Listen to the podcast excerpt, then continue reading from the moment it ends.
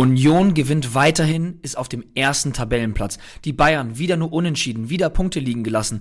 Leverkusen auf einmal da, ist es der Xabi Alonso-Effekt, 4-0 gegen Schalke.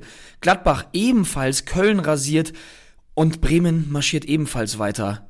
Was ist da denn los? Achterbahn Bundesliga, wir gucken uns den vergangenen Spieltag an und schauen uns vor allem auch die Learnings dieses Spieltags an in Bezug auf den zehnten Spieltag. Viel Spaß!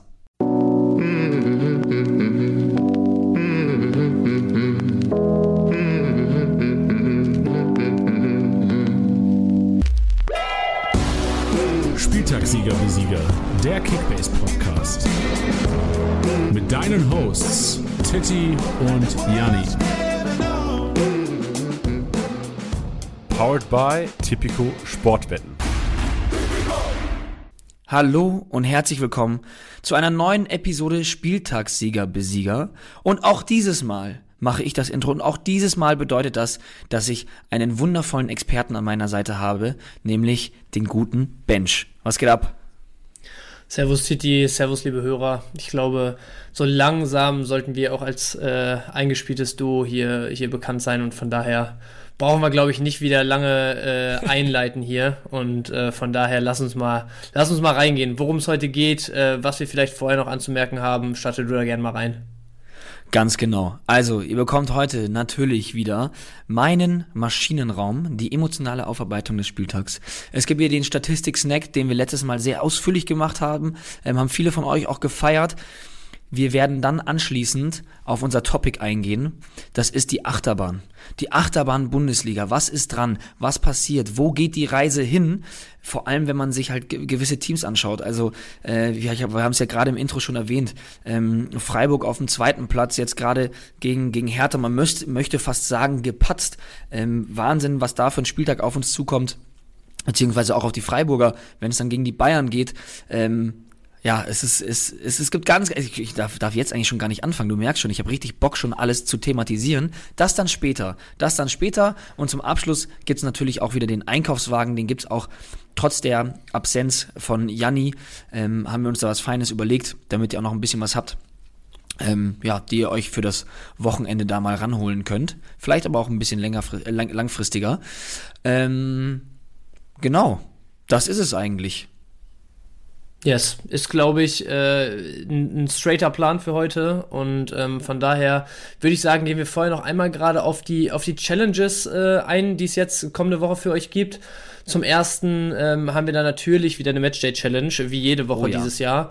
Ähm, Auswärtssieg ist es diese Woche. Ähm, ihr habt gerade schon gehört, Freiburg äh, hat ein richtiges Brett zu bauen am Wochenende in München. Auch ansonsten kommt, glaube ich, auf die Auswärtsteams wieder ein harter Spieltag zu. Letzte Woche, boah, ich habe es jetzt ehrlich gesagt gar nicht direkt auf dem Schirm, aber viele Auswärtssiege waren nicht dabei. Es dürften ein, zwei gewesen sein. Ähm, von daher ist es, glaube ich, ähm, ja, gar nicht so einfach, da eine schlagkräftige Truppe zusammenzustellen ähm, in unserer Matchday Challenge kommende Woche. Ähm, darüber hinaus, Titi, die EA Sports FIFA 23 Challenge mal wieder. Endlich. Worum handelt es sich da? Endlich. Ich liebe die Challenge, ja. Ähm, da geht es ähnlich wie in der letzten Saison wieder äh, alles dreht sich um den Player of the Month. Ich glaube, er ist auch einfach noch nicht, der wird glaube ich erst Mittwoch oder Donnerstag wird er glaube ich erst bekannt gegeben. Der wird dann natürlich fest integriert sein. Spannende Spieler stehen wieder zur Auswahl und vor allem, was euch ja natürlich äh, triggern dürfte, ist ähm, dass es wieder richtig dick was zu gewinnen gibt. Richtig, richtig saftige Preise. Den, dem ersten Platz winken zwei VIP-Tickets für die EA Sports Loge in Dortmund, inklusive volle Verpflegung, FIFA zocken, eh klar. In der Loge zwei Stunden vor und bis zwei Stunden nach dem Spiel. Dann kriegt ihr auch noch das Player of the Month Item, das könnt ihr sonst nicht kriegen, die Karte halt, ihr kennt das. Ähm, und dazu auch noch FIFA 23 für die Plattform eurer Wahl. Das ist allein der erste Platz. Das ist äh, Schmacko, vor allem jetzt zu, zu Start der neuen FIFA-Reihe dieses Jahr. Ähm, Glaube ich, äh, könnte man da auf jeden Fall auch den einen oder anderen erwischen, der noch nicht im Besitz der, der Spielekopie ist. Von daher dicke, dicke Gewinne auf jeden Fall. Ich hätte Bock drauf, muss ich ehrlich sagen. Checkt's auf jeden Fall aus. Also da ist wieder richtig was geboten. Ähm, das lohnt sich immer. Und äh, wir haben jetzt auch noch ein, ein Novum.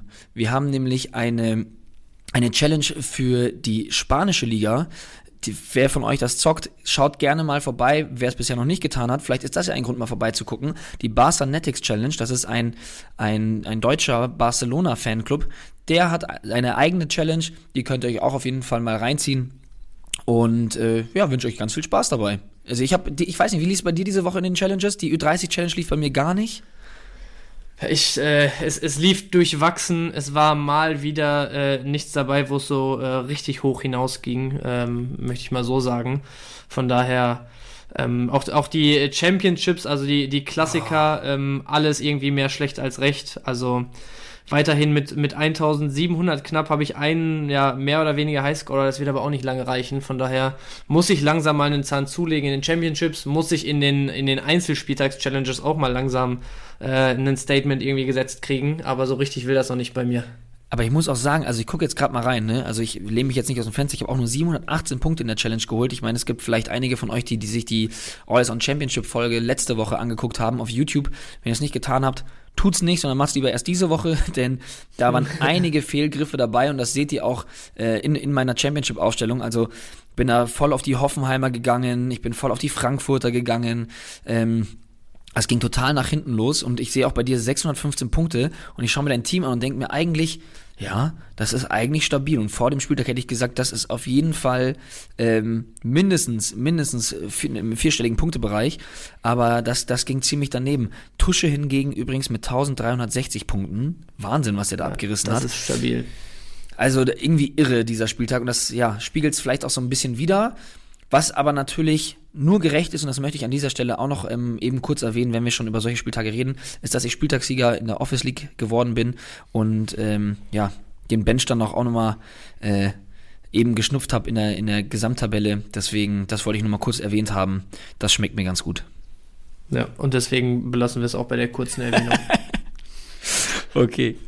Ähm, eine Sache, die ich auch noch gerne erwähnen möchte, ist äh, Common Goal. Wir hatten da auch schon äh, drüber geredet hat, äh, wir hatten da auch schon drüber geredet, was äh, KBFC angeht.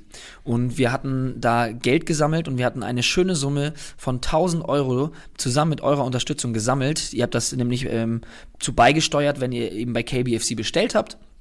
Und dann haben wir 1000 Euro zusammengesammelt und die 1000 Euro haben dafür gesorgt, dass drei Fußballplätze installiert werden können für den guten Zweck, für die Kids, die dort einfach, ja, äh, nicht nur zusammen Fußball spielen, sondern natürlich sich auch gegenseitig organisieren, wer spielt wann. Es gibt keine Schiedsrichter. Also ein super schönes soziales Pro Projekt, was gerade nach Corona, glaube ich, den Kids, beziehungsweise ich bin immer vorsichtig mit nach Corona. Das ist, das ist immer eine ganz schwierige Aussage. Aber ich, ich glaube, ihr wisst, wie ich es meine. Das ist eine Gefühlslage, glaube ich. Ähm, dass die Kids da einfach, ja, wieder zusammenkommen können zusammen abhängen können. Und das ist eine sehr gute Sache. Deswegen vielen, vielen Dank für den Support. Ähm, für diejenigen unter euch, die immer noch bestellen wollen, tut es sehr, sehr gerne. Vor allem, weil wir goldene Tickets äh, beigelegt hatten. Das hatten wir ja schon zu Beginn kommuniziert. Bei einem ähm, Einkaufswert von 80 Euro hast du die Chance auf eines dieser goldenen Tickets, das ein lebenslanges Member-Abo beinhaltet. Drei gab es davon, zwei sind schon rausgegangen und eins geht diese Woche raus. Also wenn ihr eh bestellen wolltet, könnt ihr euch ja auch zusammentun. Solange ihr auf diese 80 Euro kommt, seid ihr mit im Lostopf und diese Woche geht es auf jeden Fall raus. Also checkt das mal aus. Du sagst es. Ich glaube, beides äh, feine Geschichten, von daher ähm, Titi sagt schon, hängt euch gerne dran, guckt, was geht. Und dann äh, werden wir sehen, an wen das dritte Ticket rausgeht. Geil. Bevor wir zur Vorbereitung auf den zehnten Spieltag kommen, möchte ich euch noch eben auf unseren Partner Obi aufmerksam machen. Die haben nämlich dein Obi-Wunschprojekt ins Leben gerufen und dort gibt es Gewinne im Gesamtwert von 150.000 Euro abzustauben. Und ähnlich wie wahrscheinlich, wie es bei euch jetzt gerade ist, sind mir dazu direkt einige Gedanken in den Kopf geschossen.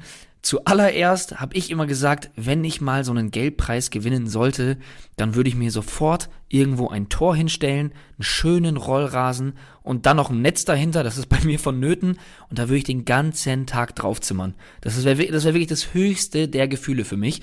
Liegt aber vielleicht auch daran, dass ich damals als kleiner Junge bei uns im Hof hatte mein Papa eine Garage und hatte aus Holz dieses Garagentor und da habe ich immer immer draufgebolzt, bis das Ding auseinandergefallen ist. Also Papa, wenn du das hörst, es tut mir leid, dass es dieses Gewinnspiel jetzt erst gibt und nicht schon vor 20 Jahren, ähm, denn der wäre der erste gewesen, der garantiert teilgenommen hätte. Aber ich denke auch an euch. Ich denke auch an euch, denn wir kriegen so viele Einsendungen von wegen, ja, die letzten Plätze müssen Grillfest organisieren und das ganze zahlen und weiß ich nicht was. Und jetzt stellt euch mal vor, ihr seid jetzt schon, es gibt Leute, die sind am, Neu äh, am Neu nach dem neunten Spieltag ein hoffnungsloser Fall. Stellt euch mal vor, ihr seid auf dem letzten Platz, ihr gewinnt bei Obi und könnt euch dann so eine richtig geile Grillecke in den Garten zaubern. Oh, das wäre mal ein Hingucker. Damit könnt ihr glänzen, wenn es euer Kickbase-Team schon nicht tut. Deswegen habe ich euch die, den Link in die Shownotes gepackt. Da könnt ihr es euch anschauen. Da könnt ihr teilnehmen. Das Ganze ist kostenlos. Und ich drücke euch dabei die Daumen und wünsche euch ganz viel Glück. Aber jetzt machen wir weiter. So, Titi, du sagst es, äh, wir gehen weiter im Text und äh, von daher würde ich sagen, äh, schließe ich dir mal heute den Maschinenraum auf. Geh, geh durch, geh rein und leg los. Tittys Maschinenraum.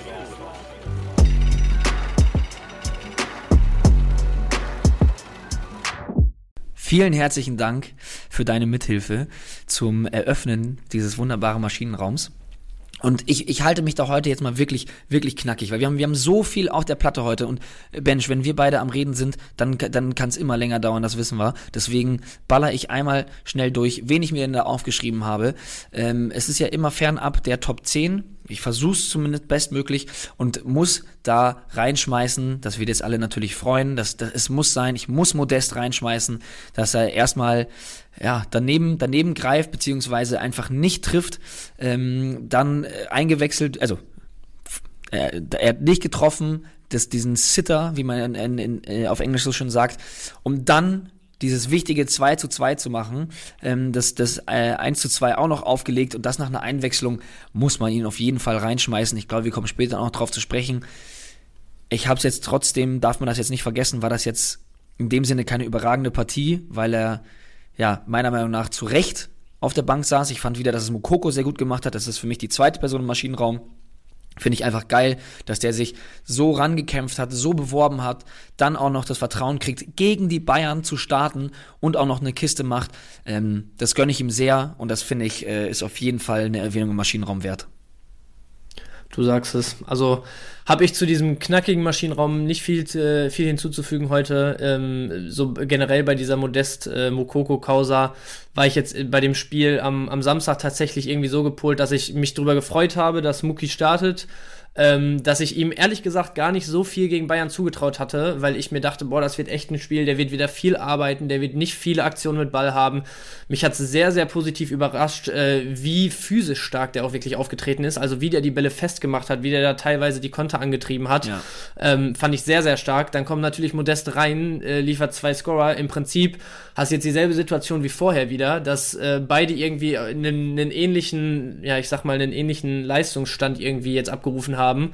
Ähm, du sagst, es war jetzt in dem Sinne kein überragendes Spiel von Modest. Trotzdem sind zwei Scorer natürlich für einen, für einen Stürmer ein Faustpfand und von daher ähm, lass uns später bei Zeit darüber diskutieren. Alles Unbedingt. zu seiner Zeit, aber ähm, knackiger und solider Maschinenraum auf jeden Fall.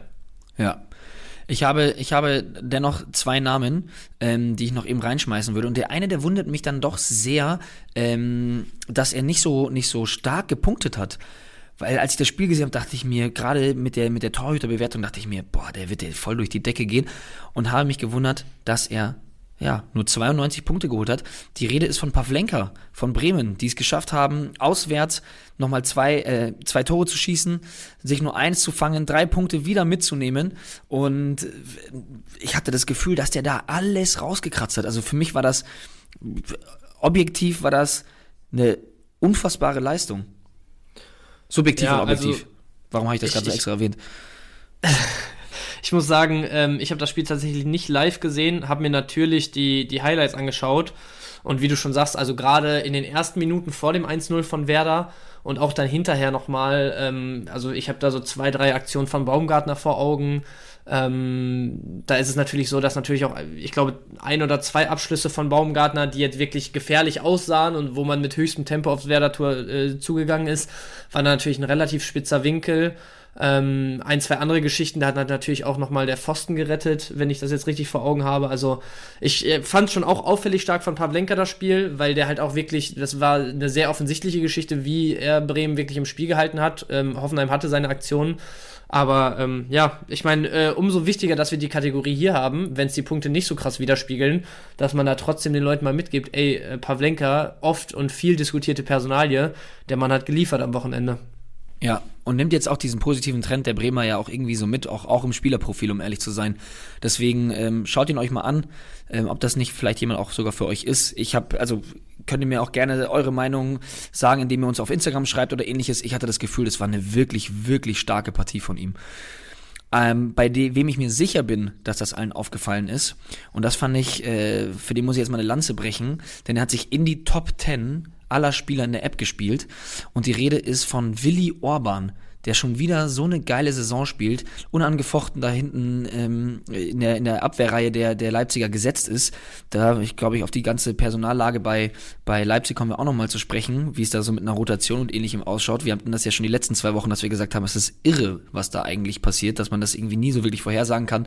Orban spielt immer, neun Einsätze, neunmal in der Startelf und inzwischen 1263 Punkte.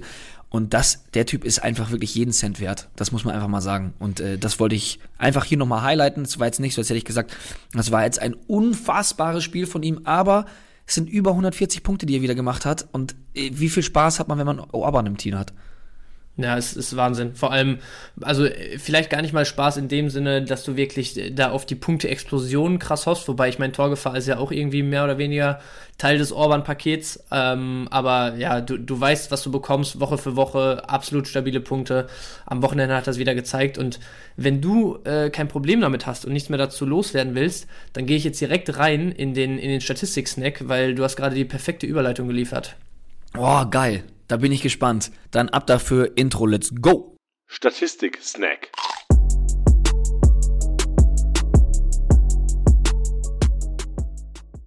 So, ich habe es gerade schon kurz angekündigt. Ähm, du hast mit, mit Willi Orban die perfekte Vorlage für den Statistik-Snack heute geliefert.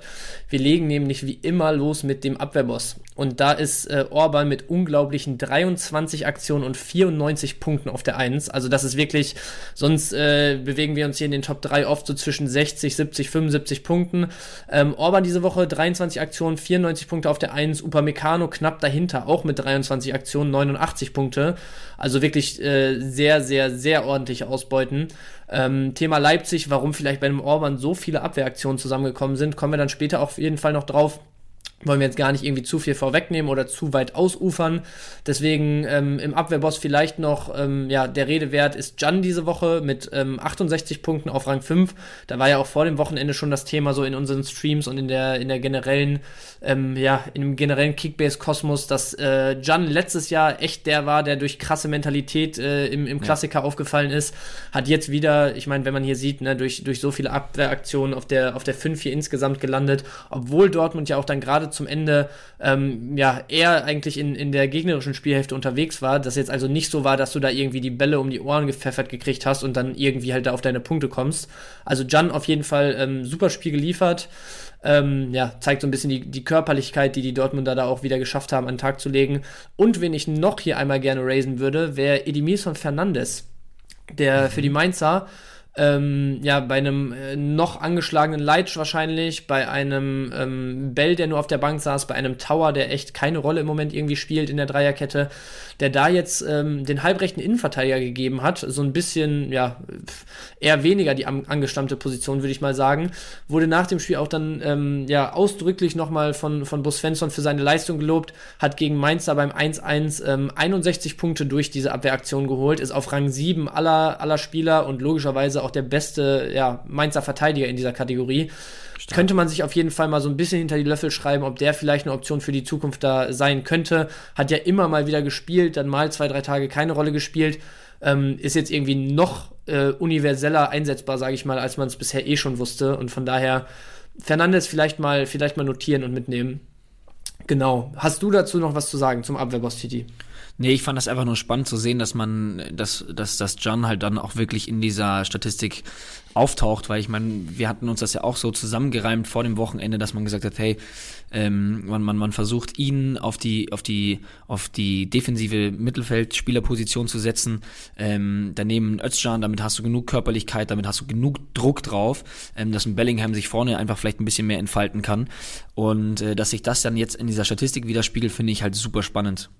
Ja, Ja, sehe ich genauso und kann man, glaube ich, auch getrost so stehen lassen. Hat funktioniert, hat gegriffen. Ich glaube auch gerade so die ersten 20, 25 Minuten, auch wenn das so die Phase war, wo es für Dortmund echt äh, ja, gefährlich nah an der an der sehr, sehr frühen Tendenz die, des Spiels, die dann irgendwie Richtung Bayern kippt, schon war, ähm, hat man aber trotzdem gesehen, so mit was für einer äh, Präsenz in Zweikämpfen, in Zweikämpfen ja. man dazu zu Werke gehen will. Und das spielt einem natürlich dann krass in die Karten, wenn du so ein Zentrum stellen kannst.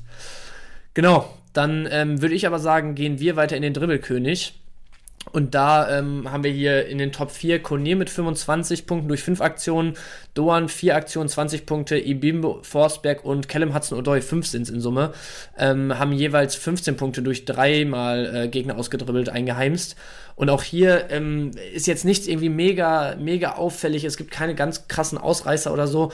Trotzdem ist es halt für mich so ein bisschen auffällig, wenn man überlegt, Gladbach 5-2 gegen die Kölner. Kone ähm, wirklich äh, volle Spieldistanz gegangen, wenn ich mir jetzt recht erinnere, hat hier in der, in der ähm, Kategorie 25 Punkte schon gesammelt, was äh, halt kein, wie gesagt, geisteskranker Ausreißer ist, was aber wirklich sehr, sehr gute Punkte sind ähm, für diesen Dribbelkönig ähm, und ist am Ende des Tages trotzdem bei in Anführungsstrichen nur 143 Punkten gelandet.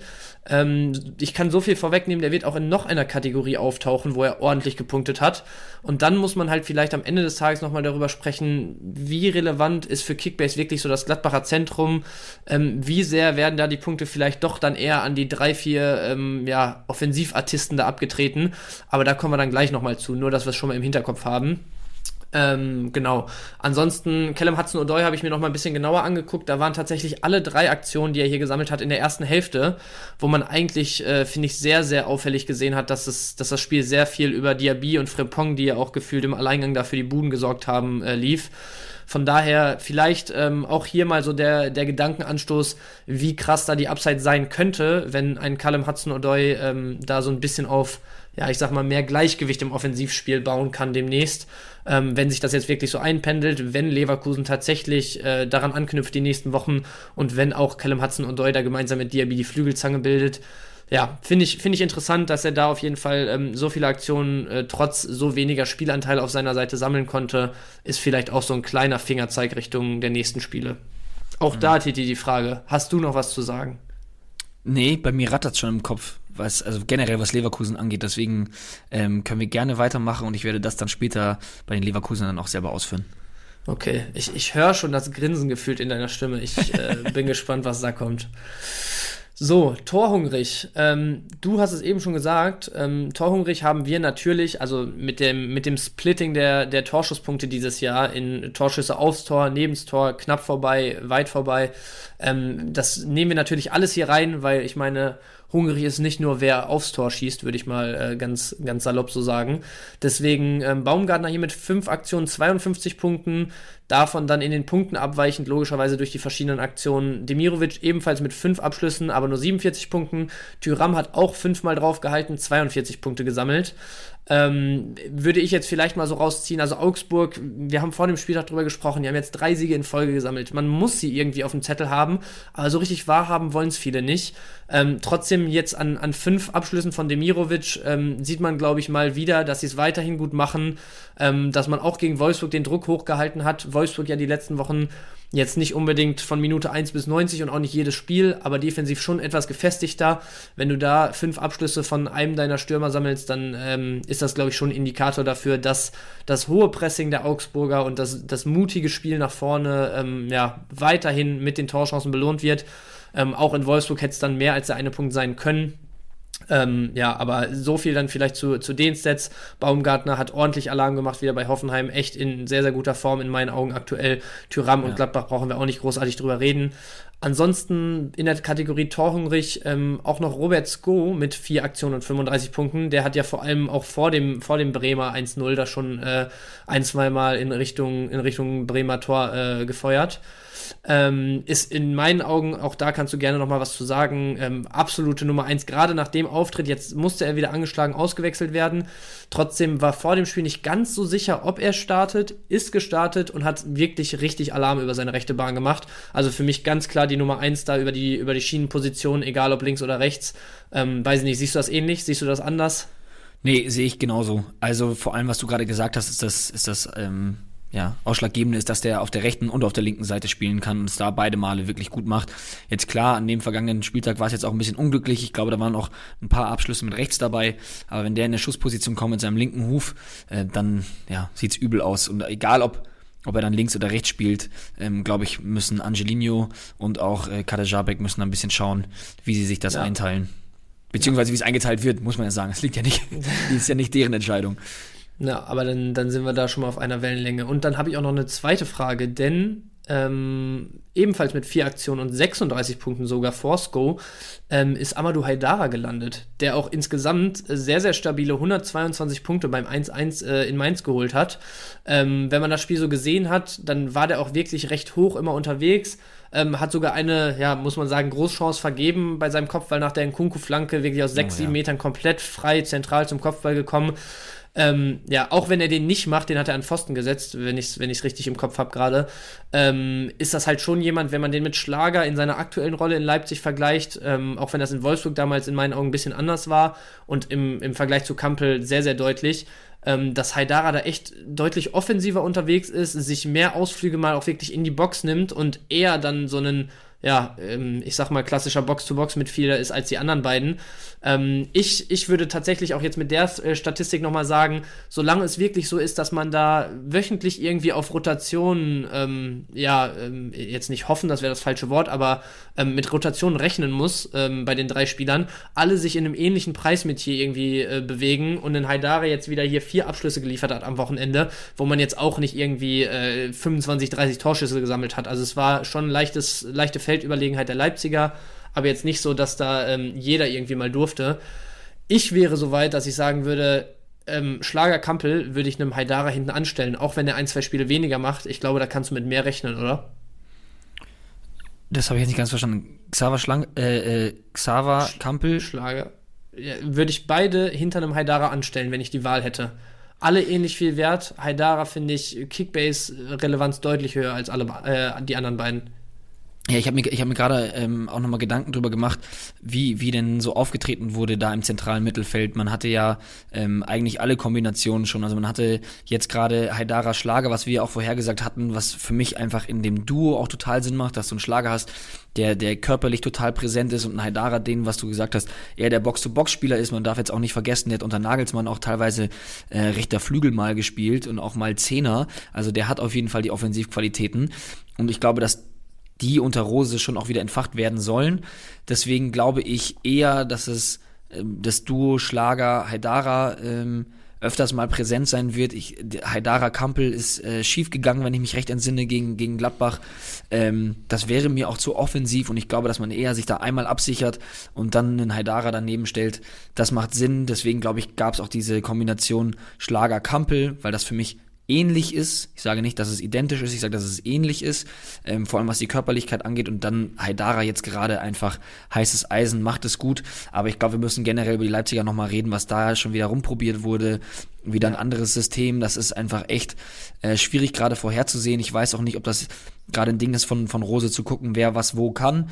Ähm, aber ja, es wild. Und ich glaube nicht, dass man jetzt zu dem Zeitpunkt sagen kann, der spielt, der spielt nicht, weil ich glaube, das wird immer vom Gegner auch äh, abhängig sein. Aber Haidara auf jeden Fall sehr, sehr gute Karten.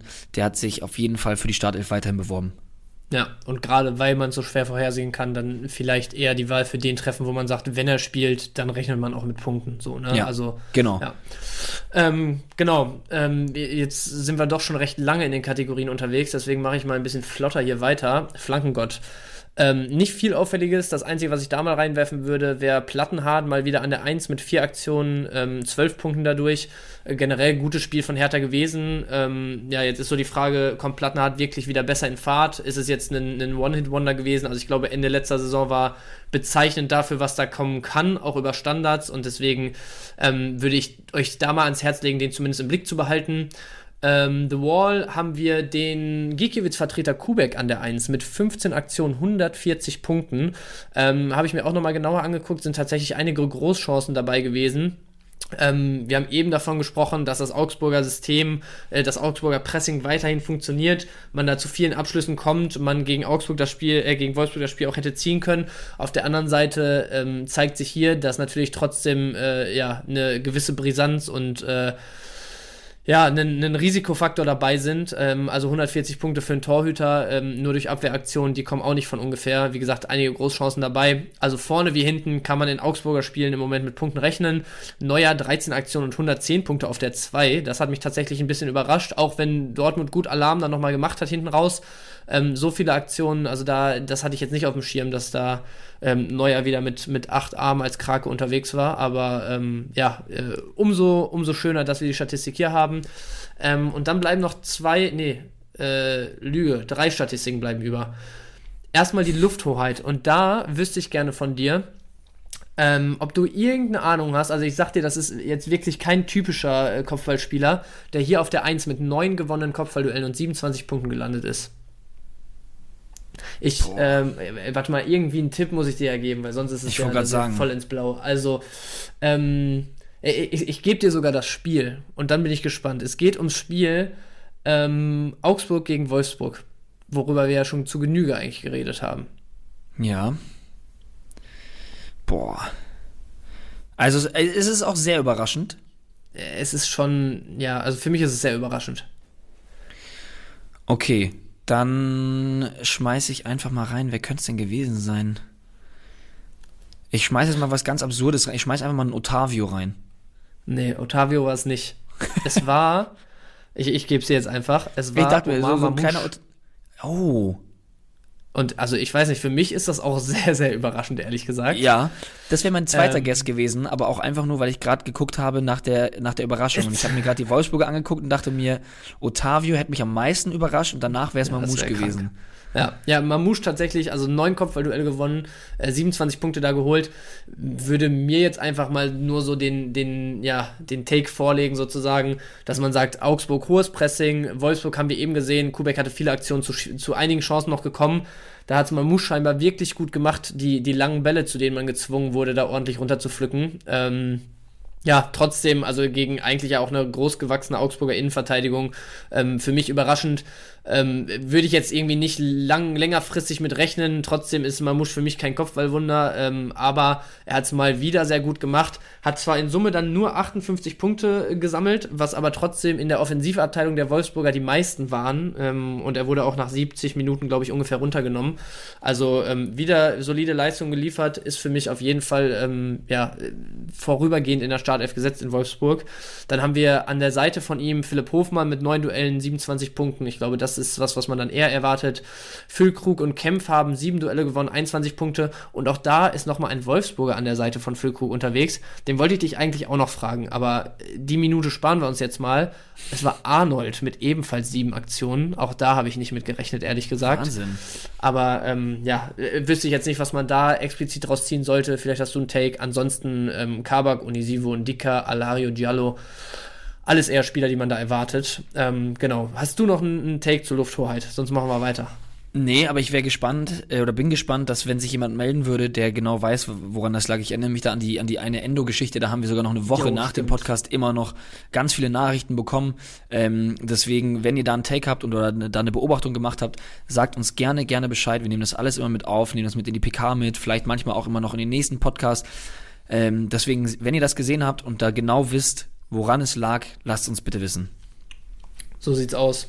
Und dann haben wir noch zwei Kategorien. Zum ersten das Kreativzentrum. Also hier zwar äh, krasse Werte diese Woche, aber alles, glaube ich, weniger überraschend. Diaby auf der 1 mit sieben Aktionen, 65 Punkten. Hat eine unglaubliche Achse mit Frimpong auf der Seite gebildet. Ein Kunku, sieben Aktionen, 55 Punkte. Ähm, gemessen an dem Leipziger Spiel auch wieder eine, eine bockstarke Performance, dann was das angeht von ihm. Ähm, Baku, Soboschlei und Doan mit fünf Aktionen, 45 Punkten auf der 3 geteilt. Ähm, da habe ich jetzt ehrlich gesagt auch nicht viel zu, außer dass bei Baku jetzt das so das zweite Spiel nach der einen Halbzeit gegen Schalke, wo es irgendwie knapp 90 Punkte gewesen sind, ähm, ist es so der zweite Auftritt von Baku, der so irgendwie total aus dem Nichts auch jetzt äh, bei keinem überragenden Auf, äh, Auftritt der Wolfsburger zu wirklich sehr, sehr guten Punkten geführt hat. Also weiß nicht, ähm, er zeigt immer mal wieder, dass er es kann, er liefert aber irgendwie gefühlt viel zu oft diese Saison nicht. Äh, trotzdem Baku jemand, wo ich mir vorstellen könnte, dass wir irgendwann diese Saison nochmal sagen, so wow, den musst du auf jeden Fall für die 10 Millionen, die der im Moment wert ist, äh, unbedingt mitnehmen, wenn Wolfsburg in Tritt kommt. Ja, aber so viel nur dazu. Und die letzte Kategorie wäre dann die Passmaschine. Und ich hatte eben angekündigt, Kone wird nochmal auftauchen. Ähm, hier gemeinsam mit Schobo auf der 1 mit 49 Punkten, was sehr, sehr wenig ist, ähm, wenn wir sonst da wirklich teilweise ähm, an den 100 kratzen, wenn es sehr krass läuft. Ja. Ähm, aber wie gesagt, Kone 49 Punkte hier gesammelt, 25 Punkte, wenn ich mich recht entsinne, äh, durch die Dribblings schon gesammelt. Damit bist du schon bei gut 65, 75, also 74 sind es dann. Oder warte, habe ich mich. Ne, 74 Punkte sind es, soll, äh, sollte passen. Ähm, wenn du dann bei einem 5-2 bei 140, gut 140 in Summe landest, ähm, ja, nimmt man die natürlich A gerne mit, ohne Scorer, 150 Punkte knapp. Ähm, auf der anderen Seite, wie gesagt, da würde ich nochmal ganz kurz mit dir darüber diskutieren wollen, bevor wir dann ins Topic reingehen, weil für mich äh, ist das einmal mehr der Beweis, dass Kone zwar noch der relevanteste der zentralen Spieler in Gladbach ist, dass der aber hinter dem Zehner, den beiden Außen und dem, dem Stürmer, die im Moment auch echt äh, gut in Form da sind, ähm, einfach nicht die krasse Rolle bei Kickbase spielt. Wenn das jetzt ein 2-2 ja. gewesen wäre gegen Köln, hätte er trotz dieser Passmaschinenpunkte, trotz seiner 25 Dribbling-Punkte, wäre irgendwo unterhalb der 100 gelandet und das ist dann schon wirklich nicht gut. Ja, sehe ich, sehe ich genauso. Das ist, ja, muss man so ein bisschen aufpassen, weil ich meine, das, was du gerade schon äh, wunderbar vorgerechnet hast, äh, möchte ich ein bisschen weiter ausführen. Dann hast du nochmal fünf, äh, ähm, fünf Tore, die, die Gladbach geschossen hat. Das sind auch nochmal 25 Punkte. Dann kriegst du auch noch Spiel gewonnen obendrauf. Und das sind dann schon sehr, sehr viele Punkte, dass ich mir denke, was hat der denn noch gemacht, außer Leute ausgedribbelt und die Pässe gespielt, die du gerade erwähnt hast, die auch noch nicht mal so viele sind. Ja. Woran liegt es? Ich glaube, man hat mit Ben Sebaini ähm, auf, auf, auf seiner Seite, sage ich jetzt mal, ähm, noch jemanden, der da auch sehr, sehr viel, sehr, sehr viel mit dem Ball macht, der da auch sehr viel am, am Spiel gestalten ist. Da bin ich jetzt nur mit der Aussage deswegen ein bisschen vorsichtig, weil man davor halt einen Hofmann hat, weil man Stindl hat, jetzt einen Player, der auch wieder Minuten bekommen hat. Ähm, das heißt, wenn jetzt, wenn man das dann auch noch so sehen sollte, dass ein Stindl auf die 10 geht und ein Player wieder auf die Halbposition, dann denke ich mir, dann wird wahrscheinlich noch weniger Spiel, wird es noch weniger Spielanteile für Kone geben. Deswegen sehe ich das ganz genauso wie du. Ey, die 150 Punkte, 140, 150 Punkte nimmt man auf jeden Fall mit, da freut man sich drüber. Aber guckt sie euch genau an und überlegt euch, ob es das ist, was es wirklich, also was angezeigt wird. Yes, und äh, mit dem Player Take hast du auch nochmal was Gutes reingeworfen, denn ähm, hinter den beiden mit 49 Punkten folgen relativ nah ein Kimmich, der in einer Halbzeit 47 gesammelt hat. Das auch nochmal so dazu, dass 49 echt nicht viel sind. Ähm, und ein Player, der 40 Minuten bekommen hat am Wochenende und in diesen 40 Minuten 40 Pässe gespielt hat in der gegnerischen Hälfte. Also du sagst es, auch hier direkt wieder unglaublicher Impact, nachdem der reingekommen ist. Ähm, wenn der das ganze Spiel macht, dann äh, sieht es nochmal ein bisschen dunkler aus bei Kone und von daher können wir das, glaube ich, mit dem Take abschließen, dass ihr euch das zumindest nochmal ordentlich angucken solltet. Auf der anderen Seite ist ein Kone natürlich trotzdem jemand, der gesetzt ist, der mit Sicherheit seinen 80er, 90er Schnitt spielt, wenn, wenn Gladbach liefert, aber mehr halt auch oft nicht und da ist es dann die, ist, oder stellt sich dann die Frage, ob man sozusagen für, für die, dieses Punktepotenzial das Risiko in Kauf nimmt, sozusagen mit ihm eine, eine Position zu blocken. Ja. So, das wäre es dann tatsächlich ähm, mit dem Statistik-Snack heute. Und Geil. von daher würde ich sagen, let's get it on mit unserem Topic der Bundesliga-Achterbahn. Ja. Mit welcher, mit welcher Partie fahren wir an? Wir gehen mal, wir gehen jetzt tatsächlich alle Partien durch. Wir werden wahrscheinlich zu manchen Partien mehr sagen, zu manchen weniger. Ähm, irgendwo werden wir uns bestimmt auch mal verlaufen. Ähm, ich bin sehr, sehr gespannt, wo nicht nur die Reise in der Bundesliga hingeht, sondern auch unsere. Deswegen fangen wir einfach direkt mal an. Mit welcher Partie möchtest du anfangen, Bench? Lass uns äh, die, den nächsten Spieltag durchgehen, weil dann kann man, glaube ich, besser Bezug auf die Leistung jetzt an diesem Wochenende nehmen als Gerne. andersrum, weil dann pflückt man die Spiele immer so auseinander. Und dann lass uns mal Freitagsspiel Schalke-Hoffenheim beginnen. Mhm. Also ich glaube, das ist eins der Spiele, wo wir wahrscheinlich eher weniger insgesamt zu sagen können. Ähm, mein, mein Take dazu wäre halt so ein bisschen, bei Schalke hat man ja dieses Wochenende jetzt wieder gesehen, auch wenn Leverkusen echt stark aufgetreten ist, dass da einfach so ein bisschen, ich weiß nicht, ich weiß nicht, was es ist, was da fehlt, ob es irgendwie fehlende Spielidee ist, ob es, keine Ahnung, so die letzte Konsequenz im, im Schalker Spiel ist, aber da hat man am Wochenende gegen Leverkusen wirklich chancenlos gewirkt und auch als Leverkusen dann irgendwie nicht mehr äh, bei 100 Prozent ähm, ja, ähm, war sozusagen, glaube ich, dass es eher daran lag, dass Leverkusen echt einen Gang zurückgeschaltet hat, als dass äh, Schalke da angefangen hat, richtig Druck zu machen. Deswegen, ähm, ja, würde ich jetzt als Schalker tatsächlich, ähm, nehmt es mir bitte nicht übel, nicht unbedingt ähm, ja, optimistisch aus diesem Wochenende rausgehen. Ähm, Hoffenheim gegen Werder dagegen ähm, echt mit deutlich, oder was heißt mit deutlich, aber schon mit recht klar mehr Abschlüssen, ähm, obwohl Werder sehr, sehr stark unterwegs ist im Moment. Ähm, wir haben eben schon kurz drüber gesprochen, gerade am Anfang hätte es auch schon ein, zwei Mal auf der anderen Seite klingeln können, bevor Bremen in Führung gegangen ist. Auch danach waren die Chancen da. Deswegen wäre das für mich so ein, so ein Spiel, wo ich sage, auf Schalke wird es mit Sicherheit eine enge Nummer. Grundsätzlich von der Spielanlage her im Moment und wie es für die beiden Teams läuft, würde ich da aber schon die Tendenz bei Hoffenheim sehen. Und dann stellt sich, da kannst du dann vielleicht mal übernehmen, ja auch noch die Frage, ähm, was passiert mit der Dreier-Kombo Rüter, Kramaric und Dabur da vorne? Ja, also zuallererst bin ich total bei dir. Was, was deine Prediction angeht, vor allem Schalke müssen wir in dem Sinne auch the thematisieren, dass sie es äh, als Team geschafft haben, minus 33 Punkte am Wochenende zu holen. Ähm, das ist natürlich schon, schon sehr, sehr bitter und spiegelt natürlich einiges wieder. Bei Hoffenheim hat es mich sehr gewundert. Ihr wisst jetzt auch, ich bin auch jemand, der viel danach geht, was ich, was ich mir angucke, was so mein Bauchgefühl ist. Hatte dann mit dieser All on Championship Folge letzter Woche noch einige Statistiken vorliegen und da hat es mich nämlich total gewundert, weil diese Statistiken liegen ja nicht nur mir vor. Ne? Die werden äh, die ganzen Bundesliga-Trainer genauso noch haben. Und ich frage mich, warum man Kramaric nicht wirklich da vorne reingestellt hat. Das, das, das habe ich, das hab ich nicht kapiert. Baumgartner hat das gut gemacht, hatten wir auch gerade schon besprochen. Äh, richtiger Unruheherd, richtig Alarm gemacht. Ähm, hat mir sehr, sehr gut gefallen. Ist dann vielleicht auch eine Position in der Zukunft, wenn man ihn vielleicht mal hin und wieder mal wieder sehen wird. Ähm, Dabur hatte mich dann doch auch gewundert. Das ist so ein bisschen für mich ähm, Kategorie Belfodil. Wenn du weißt, was ich mhm. meine, das ist eigentlich ja, ein Spieler, ja. der eigentlich viel kann, das aber viel zu selten zeigt.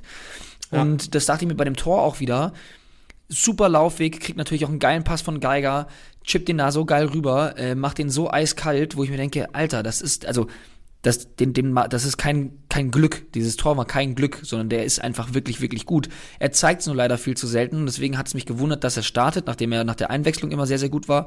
Ähm, aber grundsätzlich musst du einen Ritter genauso spielen lassen. Deswegen bin ich da auch sehr, sehr skeptisch, dass man Kramaric dann wieder ins Mittelfeld packt dafür, dass er sich in dieser Saison eigentlich wieder als dieser Goalscorer entpuppt hat.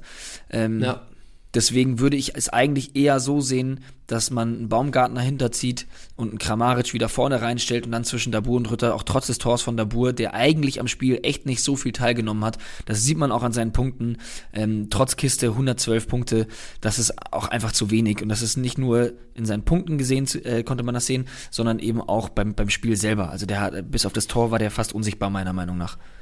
Ja, also äh, kann ich, kann ich auch irgendwie, also ich, ich weiche A nicht von deiner Meinung ab und kann B auch jetzt nichts mehr irgendwie da reingeben, was irgendwie einen Mehrwert liefern würde. Und deswegen glaube ich, belassen wir es dabei, dass es sich wahrscheinlich zwischen Rütter und Dabur entscheiden wird. Auch wenn Kramaric, das finde ich halt auch auffällig dieses Jahr, tatsächlich recht oft ausgewechselt wird. Ne? Also letztes Spiel jetzt nicht, dieses Spiel trotzdem wieder nach 68 dann runtergegangen. Ich glaube, für ihn ist dann ja auch Rütter gekommen.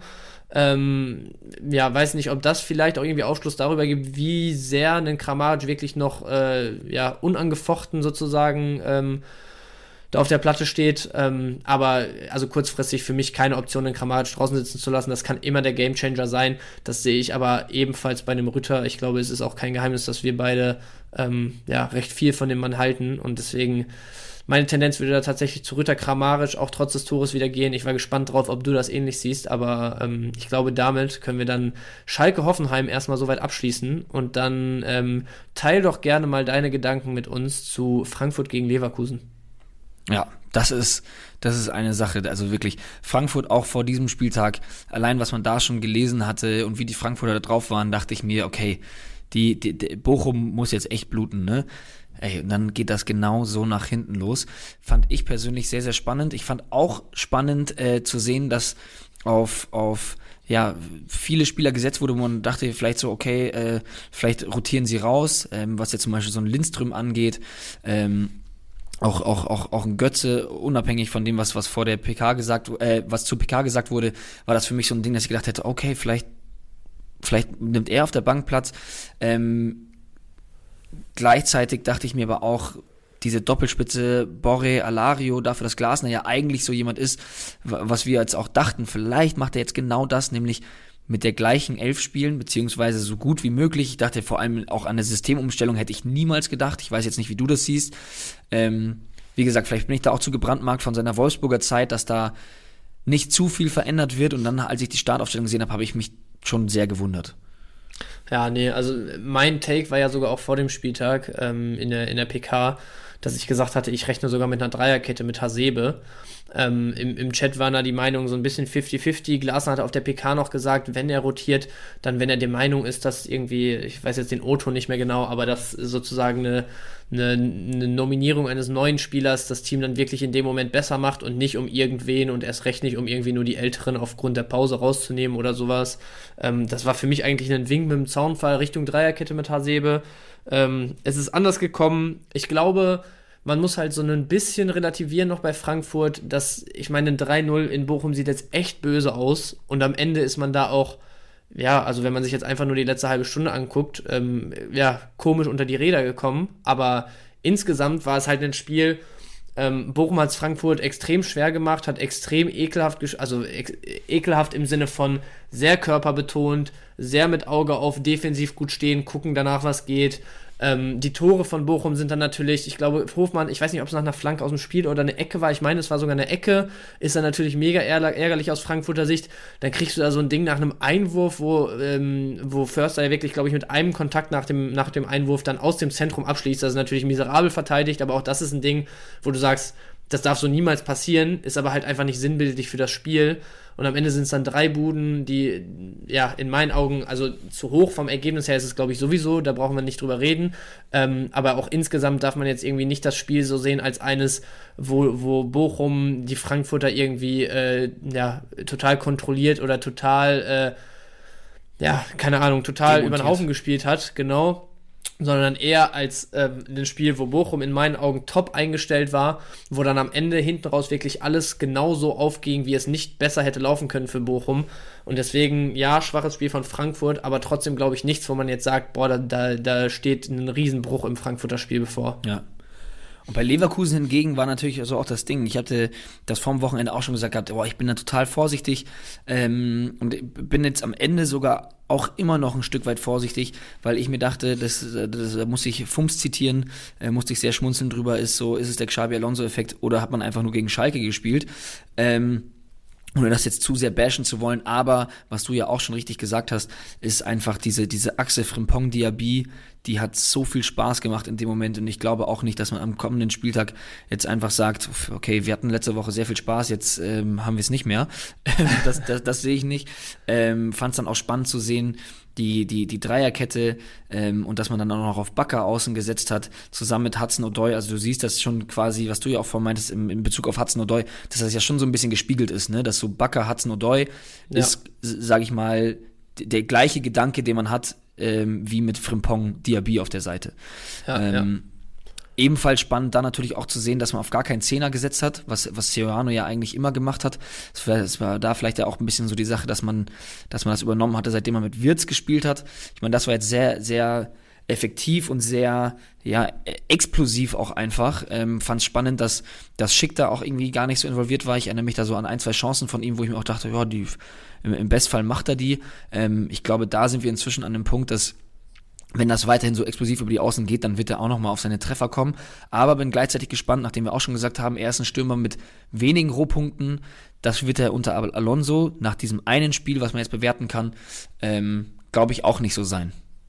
Ja, gehe ich, geh ich voll mit. Ich glaube, bei Leverkusen, gerade diese Achsen werden jetzt wirklich mega, mega relevant äh, demnächst sein, wenn es weiterhin läuft.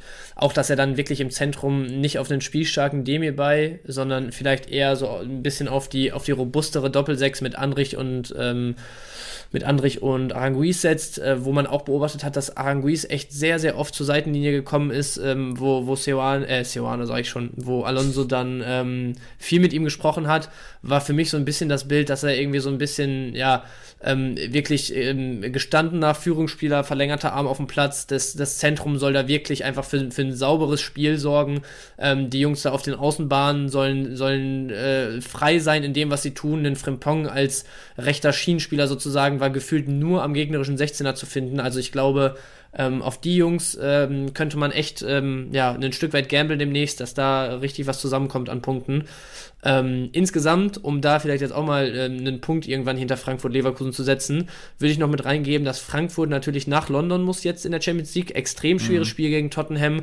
Ähm, Champions League in Frankfurt ist ja sowieso immer so eine Sache. Also ich habe da immer so ein Gefühl von, ähm, Champions League nach der letzten Saison oder nach den letzten Jahren international, Riesenevent mit Riesentamtam immer für Frankfurt.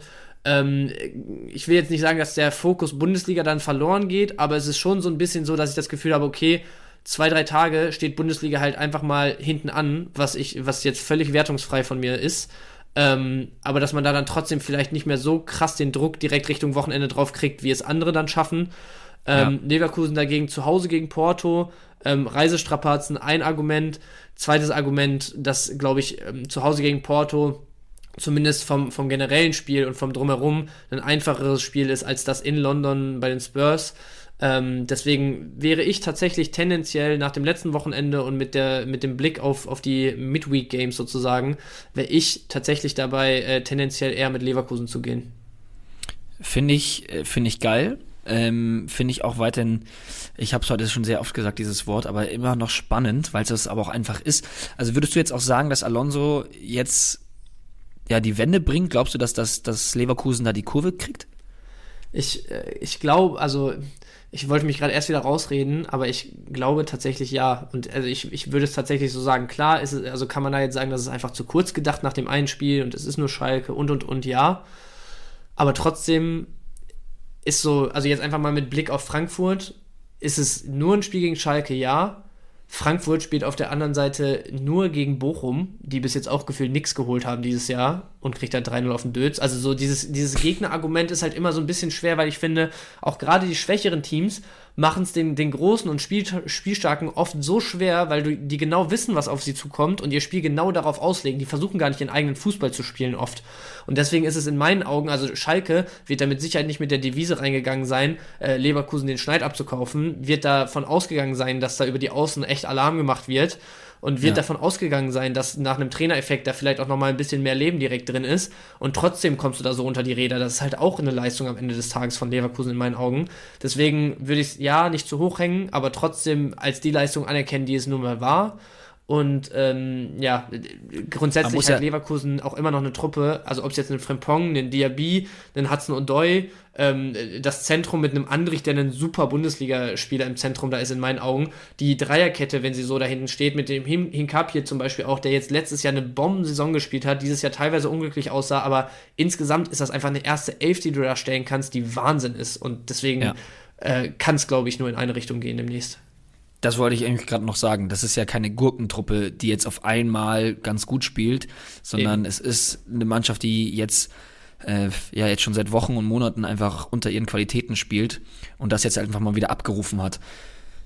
Ich denke mal, dass man das auf jeden Fall mitnehmen möchte. Ähm, Champions League hast du ja auch schon gesagt, ähm, ist auch nochmal so ein Faktor für beide Teams. Deswegen, äh, ja, bin ich mal sehr gespannt, wie, wie, wie das Spiel ausgehen wird ich könnte mir sogar auch sagen, ja, der, der, der Take zu dir, äh, die, dein Take zu Leverkusen, ähm, fand ich jetzt so spannend, dass ich sage, hey, vielleicht haben die da echt in dieser Partie die Nase vorne. Ja, geil. Dann ähm, würde ich sagen, wer was, lassen wer was für die, wer, wer was für die ähm, Challenge der Auswärtsteams. Die Matchday Challenge. Es. Also ich werde auf jeden Fall kommende Woche, wenn ich mir auch die Partien so angucke, also ich glaube, jetzt haben wir gleich direkt noch eine, wo man wahrscheinlich mit dem Auswärtsteam geht. Ansonsten, ich scroll mal gerade fix durch, aber ja, gut. So, also ein, zwei Spiele vielleicht noch, aber viel mehr ist es dann auch nicht. Und äh, dann mit der jeweiligen Begrenzung auf drei Spieler sehe ich mich auf jeden Fall bei einem paar Leverkusen an, muss ich sagen. Ja, stark. So, dann next one, Wolfsburg-Gladbach. Ähm, also da kann ich es jetzt, glaube ich, für mich relativ kurz machen, weil ich glaube, so die Startelf-Prognosen ähm, braucht man jetzt dann nicht großartig diskutieren. Ich glaube, da ist bei beiden Teams eigentlich das meiste relativ klar, solange nichts mit Verletzungen oder dergleichen passiert. Beide spielen nicht international. Wolfsburg hat für mich tatsächlich sogar einen recht glücklichen Punkt gegen Augsburg geholt. Ähm, Gerade hinten raus hätte das auch nochmal schief gehen können. Ähm, Gladbach auf der anderen Seite wieder furios aufgetreten. Wir haben eben beim Thema Kone und so schon ein paar Mal drüber gesprochen. Super Auftritt wieder. Ähm, viele Einzelspieler da auch aktuell einfach wirklich in Topform, wie die sich zeigen. Ein Player wieder da, direkt wieder assistiert, direkt wieder äh, unglaublich stark eingebunden ins Spiel. Ähm, das sehe ich, ähm, auch wenn ich äh, das ganze Jahr schon gefühlt sage, ein, Spiel gegen Wolfsburg kann extrem ekelhaft werden, ähm, sehe ich auf jeden Fall bei Gladbach und damit wieder bei der Auswärtsmannschaft. Ja, stimme ich dir zu. Vor allem, was du jetzt gerade gesagt hast, ist für mich der große Faktor einfach Player. Ähm, dass wenn jetzt Kramer, der angeschlagen aus dem Spiel rausgegangen ist, ähm, dass man da Stendel auf die Zehen setzt, Player auf der Halbposition, ich wiederhole mich, aber da ist dann richtig, richtig Druck drauf in der Offensive und ich glaube, da musst du als, als, als ja. Wolfsburger Mannschaft erstmal dagegen ankommen und das wird, glaube ich, richtig tough. Yes. Geil. Dann haben wir das Spiel schnell abgefrühstückt. Ähm, gehen ja. weiter zu Stuttgart gegen Bochum. Ähm, ich ich würde auch da einfach mal wieder anfangen. Ähm, hatte mir da so ein bisschen was auch noch rausgeschrieben und mir auch noch mal so ein bisschen die Startaufstellung angeguckt äh, und das meiste auch am Wochenende tatsächlich gesehen von den Spielen. Ähm, Stuttgart finde ich, also ich finde es bemerkenswert, wie ruhig man da die ganze Zeit irgendwie es schafft, das Umfeld zu halten. Man hat, also mhm. gefühlt haben das einige auch überhaupt nicht wahrgenommen, dass Stuttgart einfach immer noch kein Spiel gewonnen hat dieses Jahr. Ähm, ja. Trotzdem hat man da mit einem Matarazzo jemanden, der echt es schafft, krass Ruhe zu bewahren und irgendwie sein System weiter äh, zu versuchen, auf den Platz zu kriegen. Und da hat es mich halt am Wochenende extrem überrascht, wie auf einmal so einen riesen äh, Durcheinander gefühlt, also das ist jetzt sehr böse formuliert, aber ihr wisst, was ich meine, aufgestellt wurde. Äh, in dem Sinne, dass man auf einmal mit ähm, etatmäßig vier Innenverteidigern aufgelaufen ist, in einer Viererkette auch. Mavropanos rechts, Ito hat es dann links gemacht, glaube ich, Sagadu mit Anton zusammen innen ähm, hat dann, ja, also so lala, sage ich mal, funktioniert. Union haben wir ja letzte Woche auch schon drüber gesprochen, dass sie oft nicht irgendwie das Spiel bestimmen oder mega viele Torchancen haben, aber die, die sie haben, sitzen dann meistens. Ein ähnliches Bild war es jetzt dieses Wochenende auch, dass einfach nicht mega viel von Union kam. Man hat äh, Stuttgart ein Stück weit auch einfach mal machen lassen und war körperlich robust nach 60 Minuten, 60, 70 Minuten ähm, hat man dann gefühlt irgendwie auf Stuttgarter Seite den Plan voll umgeworfen. Mit Sosa und Stenzel dann wieder über zwei Außenverteidiger, ähm, ja, zwei Außenverteidiger reingebracht. In der Folge lief dann auch sehr, sehr viel wieder über Sosa und über die Bälle, ob es jetzt Freischussflanken oder Dinger mal aus dem Halbfeld oder so waren, die von ihm kamen die aber auch, also gefühlt stand da meistens einfach Girassi noch eine Zeit lang an, dann hinterher Pfeiffer alleine gegen vier Verteidiger und das Ding wird einfach mal reingeschlagen so ähm, weiß nicht, ich, ich fand jetzt gerade das Wochenende war so ein, so ein bisschen bezeichnend dafür, dass da vielleicht auch langsam der Geduldsfaden reißt, so ein Stück weit.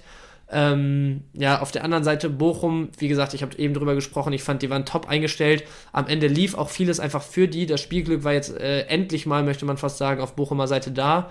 Ähm, ja, man hat jetzt kein Hurra-Fußball gespielt, aber das ist, glaube ich, auch nicht der Anspruch äh, von Bochum gegen Frankfurt trotzdem für mich so ein Spiel, eigentlich sagt man, okay, Stuttgart zu Hause gegen Bochum, da muss was drin sein. Auf der anderen Seite das Momentum halt wieder total entgegengesetzt. Deswegen, das wäre tatsächlich ein Spiel, wo ich sagen würde, wenn ich die Wahl hätte, würde ich da komplett die Finger von lassen.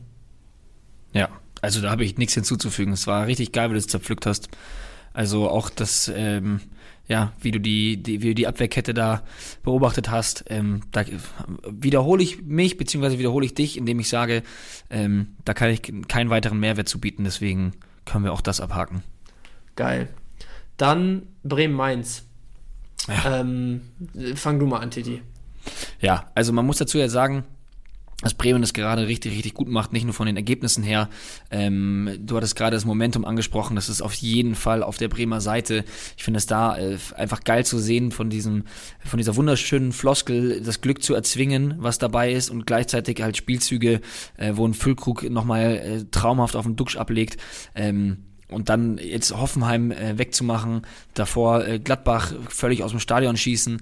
Also die haben so krass Selbstbewusstsein und äh, ich glaube gerade auch daheim gegen Mainz gehe ich auf jeden Fall mit Bremen, die mich total überrascht haben. Also ich dachte, dachte ja, dass die Zeit abgelaufen ist jetzt so nach der nach der Länderspielpause, dass man sagt so, pff, ja okay, jetzt muss man mal gucken, wie man sich da jetzt dann äh, ja weiterhin findet.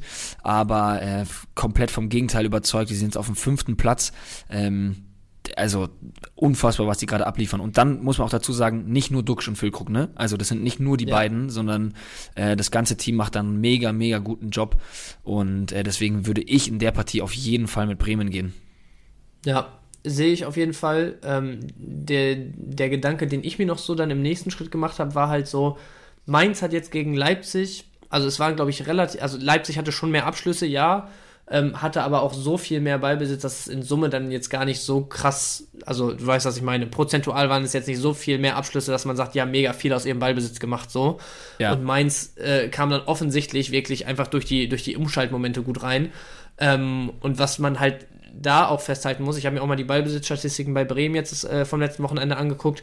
Da lag jetzt nicht viel zwischen Bremen und dem Gegner. Trotzdem, auch wenn man sich die Tore und so anguckt, das sind halt einfach oft diese Aktionen, jetzt exemplarisch das Ding, wo du sagst, wo er den nochmal ablegt, äh, Füllkrug auf Duxch, ähm, der Ball wird schnell zu einem Schmied weitergegeben. Der äh, hat, glaube ich, zwei oder drei Kontakte, spielt einen 20-Meter-Ball Richtung, Richtung 16er links außen.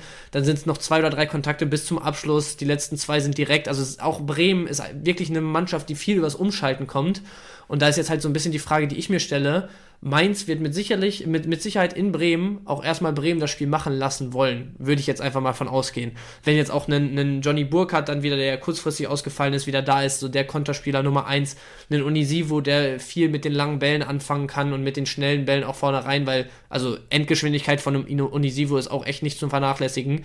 Ähm, und deswegen ist die Frage, die ich mir stelle, so ein bisschen, kann Bremen das Spiel wirklich machen und auf eine tiefe Viererkette auch so gut spielen? Weil gerade zum Beispiel dieses Spiel gegen Augsburg, wo diese riesen, dieses riesen Gikiewicz-Thema äh, hochgekocht ist und so, war halt eins, wo man dann Richtung Ende gesehen hat, ja, so ein Stück weit hat Bremen noch Druck entwickelt, aber es war jetzt nicht so, dass man die total an die Wand gespielt hat, die Augsburger die ganze Zeit, weißt du? Und trotzdem kam Augsburg auch immer noch zu guten Umschaltmöglichkeiten. Deswegen, ich sehe das Spiel auch bei Bremen, aber ich würde ein bisschen, vorsichtig, ein bisschen vorsichtig damit sein, komplett jetzt irgendwie auf die Bremer zu setzen.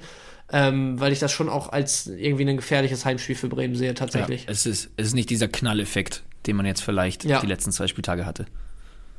Ja. Gut, aber dann äh, haben wir da, glaube ich, auch grundsätzlich eine Meinung. Ähm, und dann bin ich beim nächsten Spiel gespannt, aber ich glaube, da dürfte es auch wieder dieselbe Tendenz bei beiden von uns sein. Leipzig gegen Hertha. Leipzig natürlich ergebnistechnisch echt enttäuschend in Mainz, äh, grundsätzlich trotzdem überlegen gewesen, gerade in der zweiten Halbzeit dann. Ähm, ja, ist natürlich trotzdem nicht, nicht der Anspruch, den man da irgendwie, den man sein Spiel da äh, angleichen konnte, den, den Leipzig sonst hat. Ähm, Hertha fand ich tatsächlich überraschend stark gegen Freiburg. Da haben wir heute Vormittag schon mal kurz drüber gesprochen.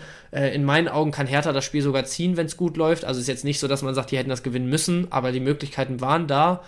Ähm, deswegen da jetzt auch vielleicht kurz und knapp. Ich meine, Leipzig, Rotation brauchen wir jetzt nicht wieder anfangen, das Thema. Das kann man, glaube ich, erst nach der Champions League wirklich angehen, erstens. Und zweitens ist es dann immer noch eine Wundertüte, wo du eben auch schon wieder über Systemwechsel und sonst was gesprochen hast. Ähm, deswegen Startelf bei Hertha auf der anderen Seite ja, weiß nicht, äh, können wir vielleicht gleich nochmal kurz auf das Stürmerthema eingehen, aber ansonsten sollte da eigentlich alles, alles ähm, fix sein in meinen Augen. Ich glaube, Hertha kommt da jetzt nicht mega unter die Räder, weil äh, Hertha wirklich sich stabil präsentiert in meinen Augen aktuell. Trotzdem ist das halt ein Spiel, wo du sagst, das muss Leipzig eigentlich zu Hause gewinnen. Ja, sehe ich auch so, wobei, was du ja gerade auch richtig gesagt hast, ähm, dass Hertha das ja jetzt eigentlich echt gut macht, ne? Die haben jetzt lange nicht verloren in der Bundesliga. Ja. Ähm, ist ja auch nicht so, als hätten die noch irgendwas anderes nebenbei gespielt, aber ihr wisst, wie ich es meine. Ähm, lange nicht verloren und ich finde, dass sie das einfach auch, was du gerade gesagt hast, einfach so solide machen. Ne? Es ist jetzt nicht, es ist nicht spektakulär, aber dafür, dass wir von Hertha in den letzten Jahren auch wirklich, wirklich anderes gewohnt waren, ist das jetzt einfach solide. Und das hast du jetzt zum Beispiel am Wochenende gesehen. Da fand ich, ähm, dass, dass, dass, dass Freiburg dann kurz so eine Druckphase hatte, dann ja auch das, das, das Tor geschossen haben. Da haben sie sich so gar nicht drauf, drauf eingelassen, haben dann auch weitergemacht. Und du hast ja auch diesen Matchplan gesehen, dass, dass sobald dieser Ball zum, zum, zum Jovetic kam, da sind wir dann auch beim Thema, der einfach die Bälle da vorgejagt hat, äh, mit einer Präzision und in einer Art und Weise. Ähm, das war für mich jemand, der, der unglaublich viel zu dem, zu dem, zu dem Spiel am Wochenende äh, beigetragen beigetragen hat und ich ihn da auch in Zukunft sehen werde, dass wenn man noch das nochmal so verfolgt, dass man da die Qualitäten von ihm hat, der einfach technisch ähm, so unfassbar stark ist, dann die Erfahrung mitbringt und einfach ein, ein Spieler von enormer Qualität ist ich bin so froh, dass der in der Bundesliga ist und würde mir einfach wünschen, dass er jetzt mal länger verletzungsfrei bleibt, jetzt hier seine Chancen bekommt und äh, dann ja vielleicht geht hat er mal was mit, mit, mit, mit was Zählbarem raus. Ich glaube aber auch, dass, dass Leipzig jetzt auch genau wieder weiß, ähm, das können sie sich nicht leisten, nach einem 1-1 gegen Mainz da jetzt vielleicht noch irgendwie groß rumzuprobieren, sondern auch da wird, nicht, dass es jetzt anders gewesen wäre am Wochenende, aber da wird auf jeden Fall eine Top, Top, Top, Top, Top 11 auflaufen und ähm, ja, deswegen gehe ich da auch mit Leipzig, wollte aber nur noch mal hervorheben, dass das Hertha schwer in Ordnung macht diese Saison. Ja, Tatsache. Und äh, jetzt noch einmal ganz kurz zu Jovicic. Siehst du den dann jetzt folgend, also kommende Woche wieder in der Startelf? Ich würde eigentlich sagen, ja. Ich bin dann immer nur so ein bisschen skeptisch, was dann solche, also ich meine, Rose wird das Spiel dann auch gesehen haben, der wird es auch analysieren, weißt du? Und ich glaube, dass naja. wenn er in der Startelf steht, dann wird genau dieses Konzept vielleicht sofort ausgehebelt, weil es ist jetzt nichts, was du, ähm, was du naja. nicht, nicht komplett verhindern kannst, sozusagen. Ja, ja, ähm, ich weiß, was du meinst. Andererseits weiß ich jetzt nicht, ob da jetzt ein, ein Selke dann vor ihm starten sollte. Ähm, ein Kanga sehe ich da jetzt eigentlich ehrlich gesagt auch nicht. Der war jetzt auch in dieser Saison bisher wirklich, ähm, ja, sehr, sehr unsichtbar. Deswegen, warum nicht? Das, das meine ich ja gerade. Das ist ja nicht die einzige Qualität von Jovetic, ist, dass, dass der da geile Pässe auf die beiden Außen spielt, sondern der ist ja vorne ja. auch äh, kaltschneuzig, kann aus, äh, aus der Distanz holzen. Also ich bin, ja. vielleicht ja, bin ich auch ein bisschen zu halt begeistert. Ja, ich, ich wäre halt vorsichtig mit diesem, weil, also Kanga ist ja jetzt offensichtlich nicht auf die Bank rotiert, weil er, weil er ja einfach nicht getroffen hat, so, was man vielleicht erstmal vermutet, sondern ich hatte da halt, also jetzt auch gelesen, nochmal heute Vormittag, dass ähm, er sich irgendwie halt kurzfristig nicht wohlgefühlt hätte, deswegen rausrotiert ist und so, also dass es wirklich einfach äh, ein ungeplanter Wechsel war. Und ah, okay, ja, Jovic hat sich total angeboten. Ja, ja, ja, es war irgendwie so vor dem, vor dem Teamspaziergang, vor, dem, vor der Abfahrt oder so, äh, hat er sich nicht wohlgefühlt, irgendwie solche Geschichten. Ähm, und deswegen, Jovic hat sich auf jeden Fall angeboten und so nach der Leistung würde ich, also es, es würde mich absolut nicht überraschen, wenn er jetzt weiterhin seine Chance bekommt, weil das war echt ein gutes Spiel. Aber auf der anderen Seite ist halt auch die Frage, dadurch, dass es kein ungeplanter Wechsel war, ähm, ja, willst du jetzt sozusagen so von so kurzfristig von dem System abrücken, was du so lange versucht hast durchzusetzen? Weil ein Kanga, der trifft ja nicht erst seit gestern nicht. Ich meine, der hat jetzt zehn Bundesligaspiele oder so gemacht. Ich weiß nicht, hat er hat ein Tor gemacht bis jetzt? Ich glaube, Nein, der hat in dieser Saison keins, oder? Nee. So, und ähm, wenn du da nicht nach zwei Spieltagen, nicht nach vier und nicht nach sieben irgendwann mal sagst, so pass auf, wir probieren was anderes, sondern die ganze Zeit eigentlich an deiner Dreierspitze da vorne festhältst, mit dem Ijuka und Luke Bakio, die natürlich auch einfach liefern im Moment, aber auch einen Kanga durch die Mitte einfach versuchst, auf, auf den Track zu kriegen, dann, ähm, ja, weiß ich halt nicht, also, ich finde, man kann auf Jovic gambeln. Er ist auch echt nix wert im Moment. Das, den muss man mitnehmen, wenn man kann im Moment. Und gegen Leipzig ist halt so das Ding, dass ich auch immer noch sage, egal welchen der beiden, wenn man eine andere Option hat, dann sollte man wahrscheinlich die Finger von beiden lassen. Ähm, aber grundsätzlich sehe ich es halt auch so ein bisschen, ein bisschen schwieriger, das zu predikten, wer da tatsächlich startet. Ja, das muss jetzt dann auch im Laufe der Woche sehen, da wird es ja einige Stimmen noch dazu geben. Ähm, naja. das, das mit Kanga wusste ich tatsächlich nicht. Ähm, ich habe nur das Spiel gesehen und dachte mir, yo, das macht auf jeden Fall Sinn. Und ja, ja was du genau gesagt hast, ähm, es, ist, es, es hat gut geklappt und deswegen ist das, äh, hat er sich da auf jeden Fall beworben und deswegen muss da auf jeden Fall drüber geredet werden. Ähm, aber das wird sich wahrscheinlich auch im Laufe der Woche zeigen. Aber grundsätzlich, ähm, was du gesagt hattest, kann man ihn einfach mal mitnehmen. Der ist noch nicht immer eine Million wert. Ähm, ja. Why not? Auf jeden Fall. Titi, Köln-Augsburg. Oh. Es ist, ist ein O-Spiel bei mir in meinem Kopf. Also, ja. Ich, ich würde nur mal kurz anfangen, einfach, ihr, ihr habt es alle mitbekommen, ähm, Ljubicic verletzt, äh, Keins mit Gelb-Rot vom Platz, Augsburg, die das ja eigentlich ähm, sehr, sehr gut machen in den letzten Wochen. Wir sagen das so oft, ähm, ehrlich gesagt auch so ein bisschen überraschend und jetzt auch wieder keine, keine äh, Punkte direkt liegen lassen äh, mit dem Unentschieden in Wolfsburg. Ähm, finde ich, finde ich schwer in Ordnung. Gleichzeitig bin ich halt gespannt, wie das Köln kompensieren wird. Es ist ja jetzt nicht so, als hätten die nur, nur Pflaumen dann irgendwie auf der Bank. Aber ähm, mit Keins fehlt auf jeden Fall der Leistungsträger der Saison, der mich übrigens auch immer noch total überrascht. Ähm, also wir hatten das vorhin auch im, im, hier im Büro schon besprochen dass, dass ein Keins nach einem Abgang von Modest nochmal so auftritt, da so die äh, Leadership da übernimmt, äh, finde ich unfassbar. Und deswegen glaube ich, wird das, wird das eine spannende Partie ähm, in Köln weil ich glaube auch die Augsburger ordentlich, ordentlich dagegenhalten werden. Und das äh, sind für mich zwei, zwei ähnliche Teams von der, von der Herangehensweise her. Deswegen bin ich sehr gespannt.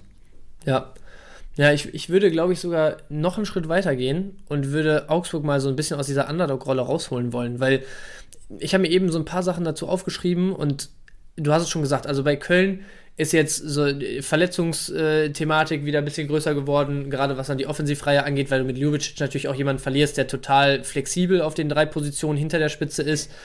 Ähm, du hast in Köln jetzt, also gegen Gladbach hast du enttäuscht, natürlich willst du es besser machen und natürlich wird ein Baumgart die brutal gut einstellen. Trotzdem ist das halt was, wo du so eine Mannschaft packen kannst, wenn du dann früh wieder gut reinstartest. Augsburg mit dem, mit dem mutigen Pressing, was sie spielen, wenn du da früh mal ein, zwei Aktionen hast, wo du Unsicherheiten bei Köln dann irgendwie ähm, ja, schaffst, schaffst zu nutzen für ein, zwei gute Angriffe oder so. In solchen Momenten kommen dann natürlich die Bilder aus dem Derby wieder und wenn du die dann gepackt kriegst, dann kann das, glaube ich, sehr, sehr gut für Augsburg ausgehen. Ähm, dann hast du Köln unter der Woche wieder noch international, zusätzlich zu dem, zu dem Verletzungsthema. Ähm, mit Sicherheit wird es auch langsam mal, ich sage viel zu oft M, merke ich gerade, ähm, du, hast,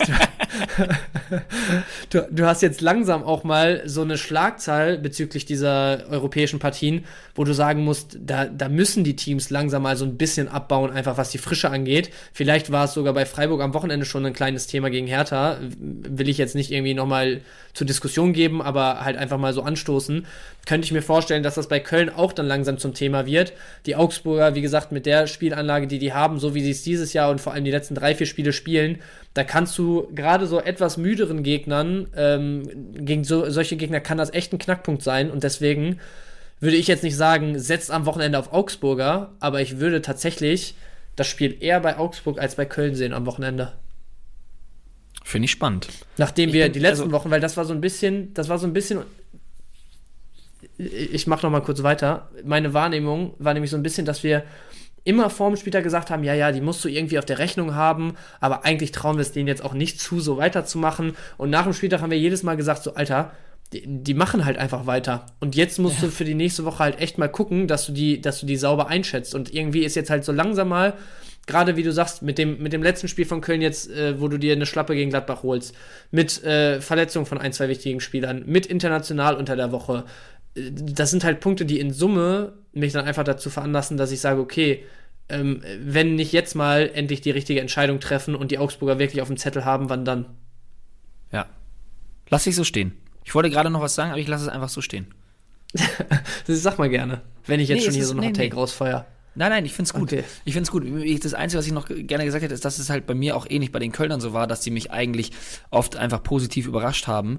Ähm, aber ja, gleichzeitig habe ich dann auch wieder drüber nachgedacht, dass ein Keins fehlt, der schon wirklich sehr, sehr wichtig ist. Ein Ljubicic, von dem ich ein großer, großer Fan bin. Da fallen schon auch Spieler weg und dann kommt wieder dieses Thema Frische, was du auch gerade genannt hattest. Dann kannst du natürlich jetzt ähm, ähm, zumindest, zumindest unter der Woche mal auf den Keins wieder zurückgreifen, der dann halt am, am Wochenende nicht spielen wird. Aber dennoch, ja, ja, bin ich, bin ich, ja, ich will jetzt nicht sagen gespannt. Ich bin, bin aber gespannt auf das Spiel und denke mir, ich kann mich nicht nur noch darauf basieren, dass, dass Köln mich einfach immer wieder überrascht hat, weil das, was du gerade gesagt hast, war sehr überzeugend, deswegen wollte ich das so stehen lassen. Gut, dass du es stehen lassen hast. Ja. okay, so, Spiel Nummer 8. Ähm, kommende Woche Tabellenführer Union gegen den BVB. Und da hätte ich jetzt auch gerne nochmal deinen Take als erstes. Boah, also Oh, Union diese Saison, es, ist, es macht einen natürlich einfach nur glücklich, Union an der Tabellenspitze zu stehen. Ich habe keinen Bezug zu diesem Verein. Ähm, für mich ist es einfach nur geil, muss ich einfach so sagen, wenn es die Bayern endlich mal nicht tun ähm, und dass dann Union und Freiburg da auf 1 und 2 stehen, ist doch mal geil. Das ist die Abwechslung, die wir immer haben wollten. Ähm, Union hieß es die ganze Zeit, ja, jetzt werden sie irgendwann mal einbrechen, jetzt werden, werden sie irgendwann mal einbrechen. Das hat man auch in den letzten Jahren eigentlich, wenn du dir die Saisons anschaust, ähm, zweimal europäisch, das hat denen auch schon keiner zugetraut und jetzt stehen die da auf Platz 1 und das ehrlich gesagt auch verdient, logischerweise. Ähm, 20 Punkte aus neun Spielen ist super. Klar, wenn die Bayern da nicht schwächeln oder wenn Dortmund da auch nicht Punkte liegen lässt, dann werden sie, werden sie vielleicht äh, nicht ganz da oben. Aber darum geht's nicht. Darum geht's nicht. Ich finde, sie spielen geilen Fußball. Gerade daheim ist Union immer eine Macht. Ähm, und das wird eine ganz, ganz harte Nuss für Dortmund, die meiner Meinung nach sich aber auch so langsam wieder ein bisschen zurückkämpfen. Also ich muss schon sagen, das war, das war so ein Mentalitätssieg, hätte ich beinahe gesagt. Es, man kann es ja fast schon als einen Sieg bezeichnen. Ich glaube, in der Gefühlslage war es ein Sieg gegen die Bayern. Ähm, aber das musst du auch erstmal machen. Ne? Also das ist das, was ich letztens auch schon wieder bemängelt hatte, war dieses Ding von, boah, wo ist denn, wo ist denn dieser Drive hin, dass man, dass man sagt, hey, die Bayern lassen so viel liegen, jetzt müssen wir ballern, jetzt müssen wir Punkte ja. holen, jetzt müssen wir Gas geben und dass man da sich äh, nicht hat demorali demoralisieren lassen, sondern dann einfach nach einem 2-0 Rückstand einfach noch zwei Tore zu machen. Das ist genau das, was ich bei den Dortmundern sehen will. Genauso wirklich bei jedem einzelnen Spieler gefightet ohne Ende und ja, deswegen ist das für mich der positive Trend der, der Dortmunder, weil die, die Qualität haben sie, das wissen wir alle. Und ich glaube, dass das jetzt vielleicht nochmal eben so ein Wachrütteln war von wegen, ey, die Bayern lassen auch ständig was liegen und die sind nicht auf der Höhe. Jetzt, jetzt müssen wir einfach liefern. Es liegt ja genauso einfach in, in, in Dortmunds Hand. Und äh, ja. neben, neben Bayern ähm, gibt's eigen, sollte es eigentlich kein Team in der Bundesliga geben, was sie nicht schlagen können. Und ähm, ja, Deswegen glaube ich, wird es eine unfassbare Partie. Ich glaube, es wird auch wieder super körperlich.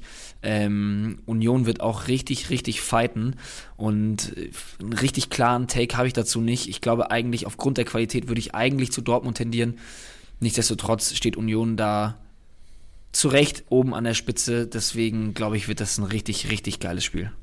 Ja, habe ich auch gar nicht so viel hinzuzufügen. Das einzige, oder was heißt das einzige, aber ich hatte mir hier so aufgeschrieben, Union weiterhin stabil, wenn auch nicht berauschend.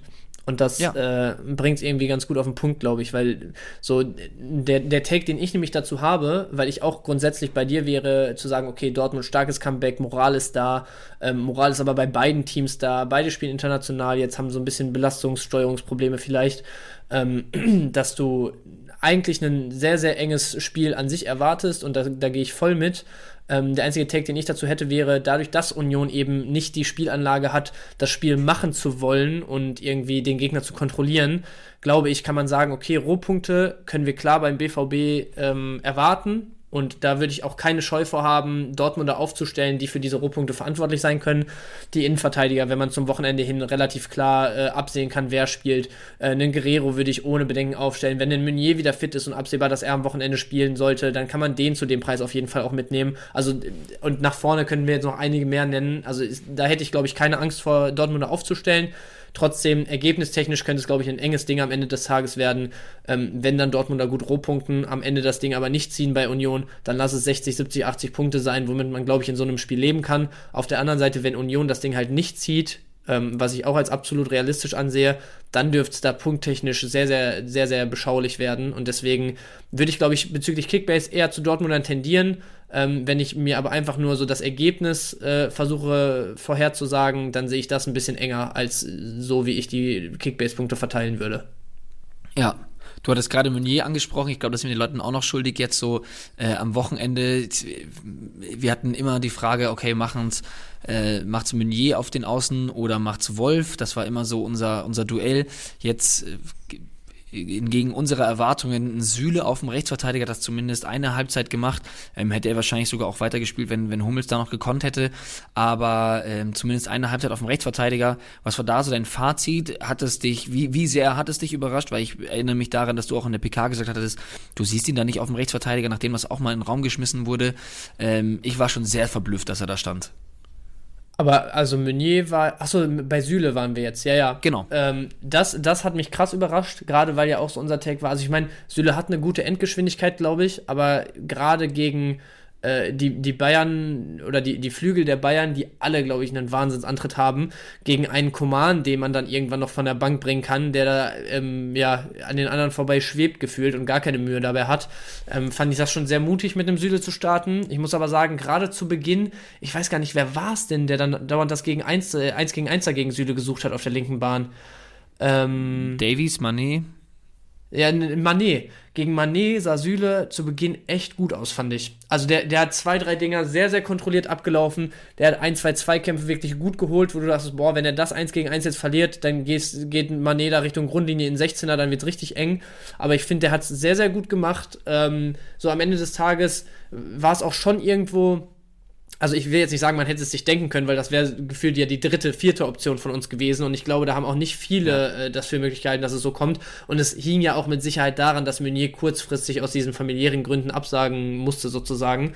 Ähm, aber trotzdem, wenn du dann diese Spielidee hast und dann diesen kurzfristigen Ausfall irgendwie kompensieren musst, dann sehe ich den Punkt schon, dass wenn du so körperlich das Spiel angehen willst und die Bayern da irgendwie wirklich so, ähm, ja, so zerknirschen willst, irgendwie äh, jetzt mal ein bisschen metaphorisch gesprochen, dann ähm, einen Süle zu bringen und darauf zu hoffen, dass er die wirklich so im Griff hat und so abkochen kann, dass du da ähm, ja äh, keinen Bock mehr hast, nach dem dritten, vierten Mal, wenn du auf diesen Koloss zuläufst, äh, das, das Ding da noch x-mal zu probieren. Deswegen, ich, also ich finde, er hat es gut gemacht. Ich hätte niemals damit gerechnet. Ich glaube, viele andere auch nicht. Aber in letzter Konsequenz, so wie es jetzt gelaufen ist, ich meine, das sagt sich dann immer einfacher, aber war es echt eine, eine smarte Entscheidung von Terzic und Koda. Und glaubst du, dass wir ihn da öfters sehen werden? Oder war das jetzt so ein einmaliges Glaube Ding, ich nicht. weil es jetzt so funktioniert hat? Ich, ich glaube wirklich nicht. Also ich glaube, wenn der Meunier fit ist, hätte der jetzt auch am Wochenende gespielt oder beziehungsweise anwesend ist, hätte er auch am Wochenende gespielt. Ich glaube auch, dass du sonst eigentlich, wenn du jetzt, äh, sagen wir mal, gegen Mittelklasse oder, oder schwächere Teams in der Liga spielst, dass du lieber dann doch einen Wolf auf rechts bringst, wo du sagst, okay, mehr Dynamik für die Offensive entwickeln und sowas und dann vielleicht einen Süle eher für eine Innenverteidigerposition in Betracht ziehst, dadurch, dass er vielleicht lieber als einen Hummels mal die tiefen Wege vorne reingeht mit Ball, also die tiefen Wege im Sinne von über die Mittellinie so. Ähm, aber also das auch alles jetzt mal so ein bisschen so ein bisschen rumgesponnen, ne, was dann in der Innenverteidigung passiert, aber auf der Rechtsverteidigerposition sehe ich einen Süle dann nicht, ehrlich gesagt. Ja. Okay. Yes. Ähm, genau, ansonsten, ähm, ich bin jetzt, ich stehe gerade ein bisschen auf dem Schlauch. Eigentlich hatten wir die Takes soweit ja zu, zu Dortmund Union jetzt fertig. Genau, Rohpunkte hatten wir einmal angesprochen, dass die schon eher in Dortmund liegen sollten. Dann würde ich sagen, ähm, kommen wir auch mal zum letzten Spiel. Bayern-Freiburg. Oh ja. Also tabellarisch das Topspiel natürlich. Beziehungsweise eigentlich beides. Ja, gut.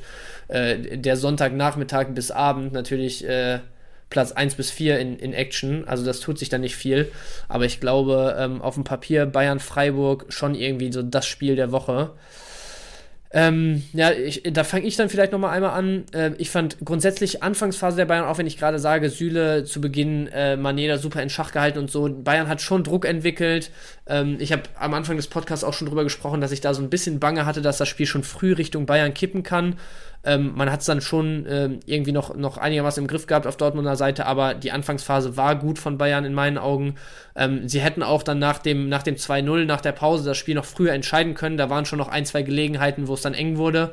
Ähm, Freiburg gegen Hertha das erste Mal seit langem in meinen Augen wirklich nicht so, dass du das Gefühl hattest, die haben das Spiel total im Griff und total unter Kontrolle und wissen genau, was, was da als nächstes passieren wird, so. Ähm, und von daher glaube ich auch hier, wenn wir nochmal ähm, wo wir heute selten drüber gesprochen haben, zu den Rohpunkten kommen, dann sind die ganz klar in meinen Augen auf Bayern-Seite. Ähm, mhm. Trotzdem glaube ich auch hier, dass das Ergebnis, ähnlich wie ich es eben schon bei dem anderen Topspiel gesagt habe, das Ergebnis deutlich enger wird, als es dann die, die Kickbase-Punkte am Ende sagen, weil ich glaube, Streich wird seine Truppe da wieder sehr, sehr clever einstellen. Man wird nicht das Spiel machen wollen in München, dementsprechend nicht die vielen Punkte holen. Man wird aber versuchen und es, ich könnte es mir gut vorstellen, dass es auch klappt, dass man einfach lange im Spiel bleibt, vielleicht mal auf einen Standard von Grifo hofft, ähm, vielleicht auch mal irgendwie, ich weiß nicht, wie fit dann ein Höhler ähm, nächste Woche wieder ist, wenn der dann irgendwann für einen Gregoritsch kommt, der sich dann wieder irgendwie 70 Minuten da aufreibt und da auch in der Luft dann für, für den entscheidenden Punch sorgen kann. Also ich, ich glaube, Freiburg kann den Bayern gefährlich werden äh, auf Dauer. Was die Kickbase-Punkte angeht, würde ich aber tatsächlich von Freiburger nächste Woche absehen und da äh, auf die Bayern setzen. Würde ich genauso unterschreiben. Also ich glaube, man sollte die Freiburger generell nicht abschreiben, ähm, weil es einfach ein Team ist, was sich so enorm gefestigt hat, was von ja einem, einem normalen Bundesliga-Team, was sich im Mittelfeld am Ende der Saison aufhält, eine Zeit lang ja auch ähm, bis vor ein paar Jahren noch irgendwie gegen den Abstieg gespielt hat, ähm, zu einer Mannschaft, die da oben jetzt, jetzt so gefestigt hat und auch zu Recht, ne? Also es ist jetzt nicht so, als würdest du sagen, es ist jetzt schon wieder so eine Überraschungssaison, sondern die machen da einfach einen sehr, sehr guten Job. Ähm, die Verpflichtungen hatten wir jetzt letztens auch schon mal thematisiert. Super geil, mit einem Schree, der aus der zweiten Liga kommt, der geil rasiert hat, ähm, einem Dorn, den wir in der Bundesliga auch schon gesehen hatten. Du wirst dich vor allem dran erinnern, ähm, PSW geil gespielt, kommt jetzt in die Bundesliga, performt da auch noch. Ein Höhler, der sogar äh, bis, bis vor seiner Verletzung das davor vorne auch richtig, richtig gut gemacht hat, was man auch in seinen, in seinen Punkten gesehen hatte.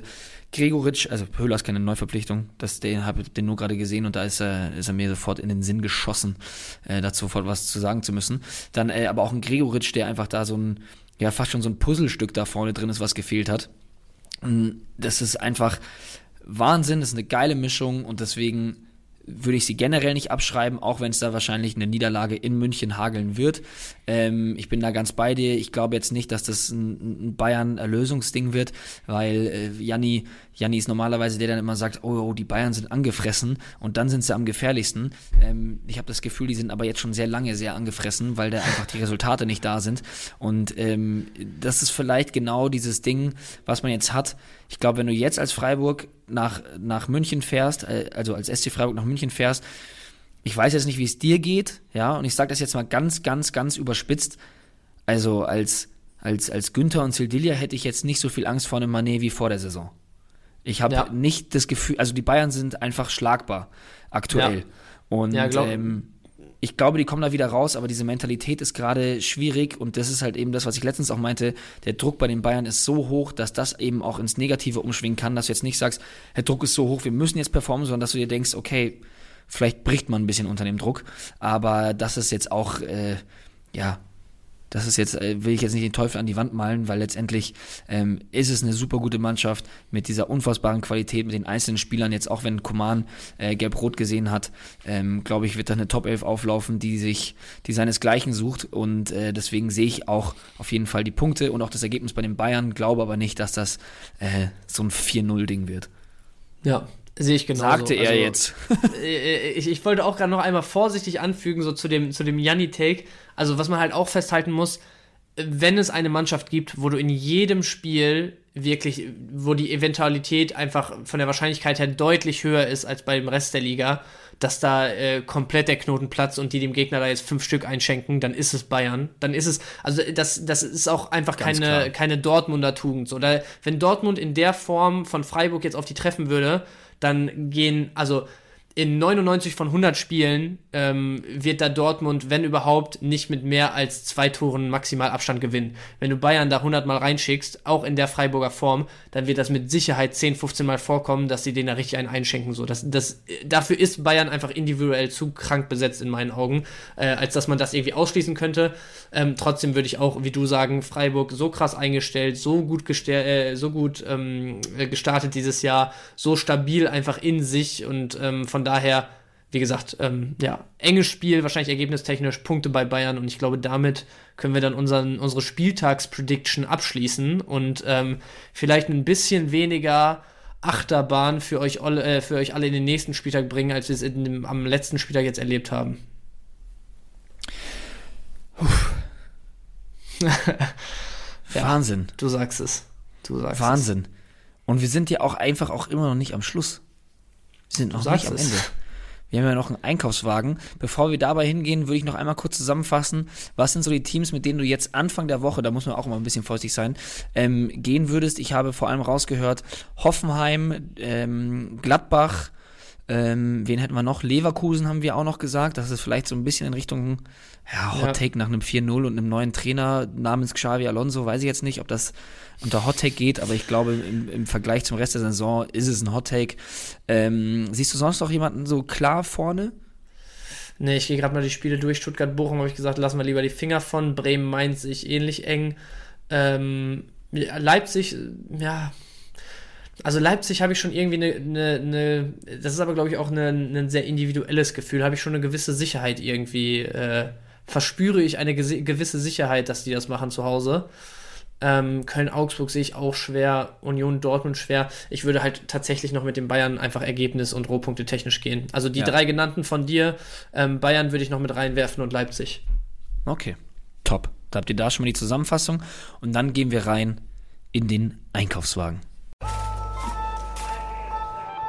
Jannis Einkaufswagen.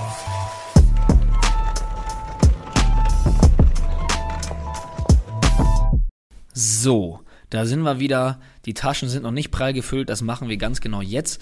Und äh, Bench und ich haben uns da ein paar Namen aufgeschrieben, die da Sinn machen könnten. Ähm, man muss jetzt da natürlich äh, immer bedenken, ähm, wie lange manche Spieler Sinn machen, denn auch da wird es welche geben, die von einer Verletzung oder halt eben auch von einer roten oder gelb-roten Karte profitieren. Ähm, gleichzeitig heute aber schon genannt, also nicht nur aufgrund des Marktwertes, nicht nur ähm, äh, in, Form des, in Form des Lobes des Trainers, sondern auch in Bezug auf die Kickbase-Punkte herausgestochen. Edi Milson Fernandes bei den Mainzern. Ähm, ich glaube, da wurde vorhin genug zugesagt. Würde ich mir auf jeden Fall reinpacken. Auch da das Risiko ist total gering. Ist jetzt für mich genau die Zeit, ähm, wo man vielleicht Spieler gerade loswerden möchte. Und da wäre das vielleicht ja ein ganz guter Ersatz für einen ähm, Mittelfeldspieler und einen Verteidiger, der gerade bei euch gar nicht performt und noch zu, zu teuer ist. Da würde ich sagen, das kann man mal austauschen. Da macht man jetzt gerade gar nicht so viel falsch und äh, ja, ermöglicht einem vielleicht sogar zu sagen, den Spieler lasse ich jetzt endlich gehen. Weißt du, welche Problematik ich meine? Dass du einen Spieler hast, der zu teuer ist und ja, nicht ja. performt. Das ja, ja, und vor allem ist jetzt auch genau die Zeit, wo, wo viele von solchen Spielern sich trennen und wo der Marktwert dementsprechend sich bewegt. Und wenn man da dann jetzt sagt, okay, man findet vielleicht noch keinen guten Ersatz für einen, ja, keine Ahnung, mir fällt jetzt natürlich äh, so fix kein Name ein, aber für einen 15 Millionen Spieler, der irgendwie 400, 500 K am Tag verliert im Schnitt, ähm, könnte man trotzdem halt sagen, okay, pass auf, ich gebe den ab, weil er wird einfach nicht performen in meinen Augen. Pack mir den Edemilis und Fernandes dafür rein, wo das Risiko natürlich auch gegeben ist, dass er vielleicht jetzt erstmal zwei Spiele wieder nicht startet, wo aber auf jeden Fall auch die Chance besteht, dass er mit sehr, sehr geringem Marktwert äh, einem einige Punkte da reinholen kann und dann tut es da halt auf jeden Fall ein bisschen weniger A weh, weil der Marktwert einfach nicht so weit runtergehen kann und im Moment sogar ordentlich steigt und wenn man sich B ähm, je nachdem, was eure Kaderbegrenzungen oder so oder generell die Regeln in der Liga versprechen, aber generell ähm, du dir halt einfach noch eine Option mehr freischaufelst von dem Budget, was dann ja. über ist dadurch.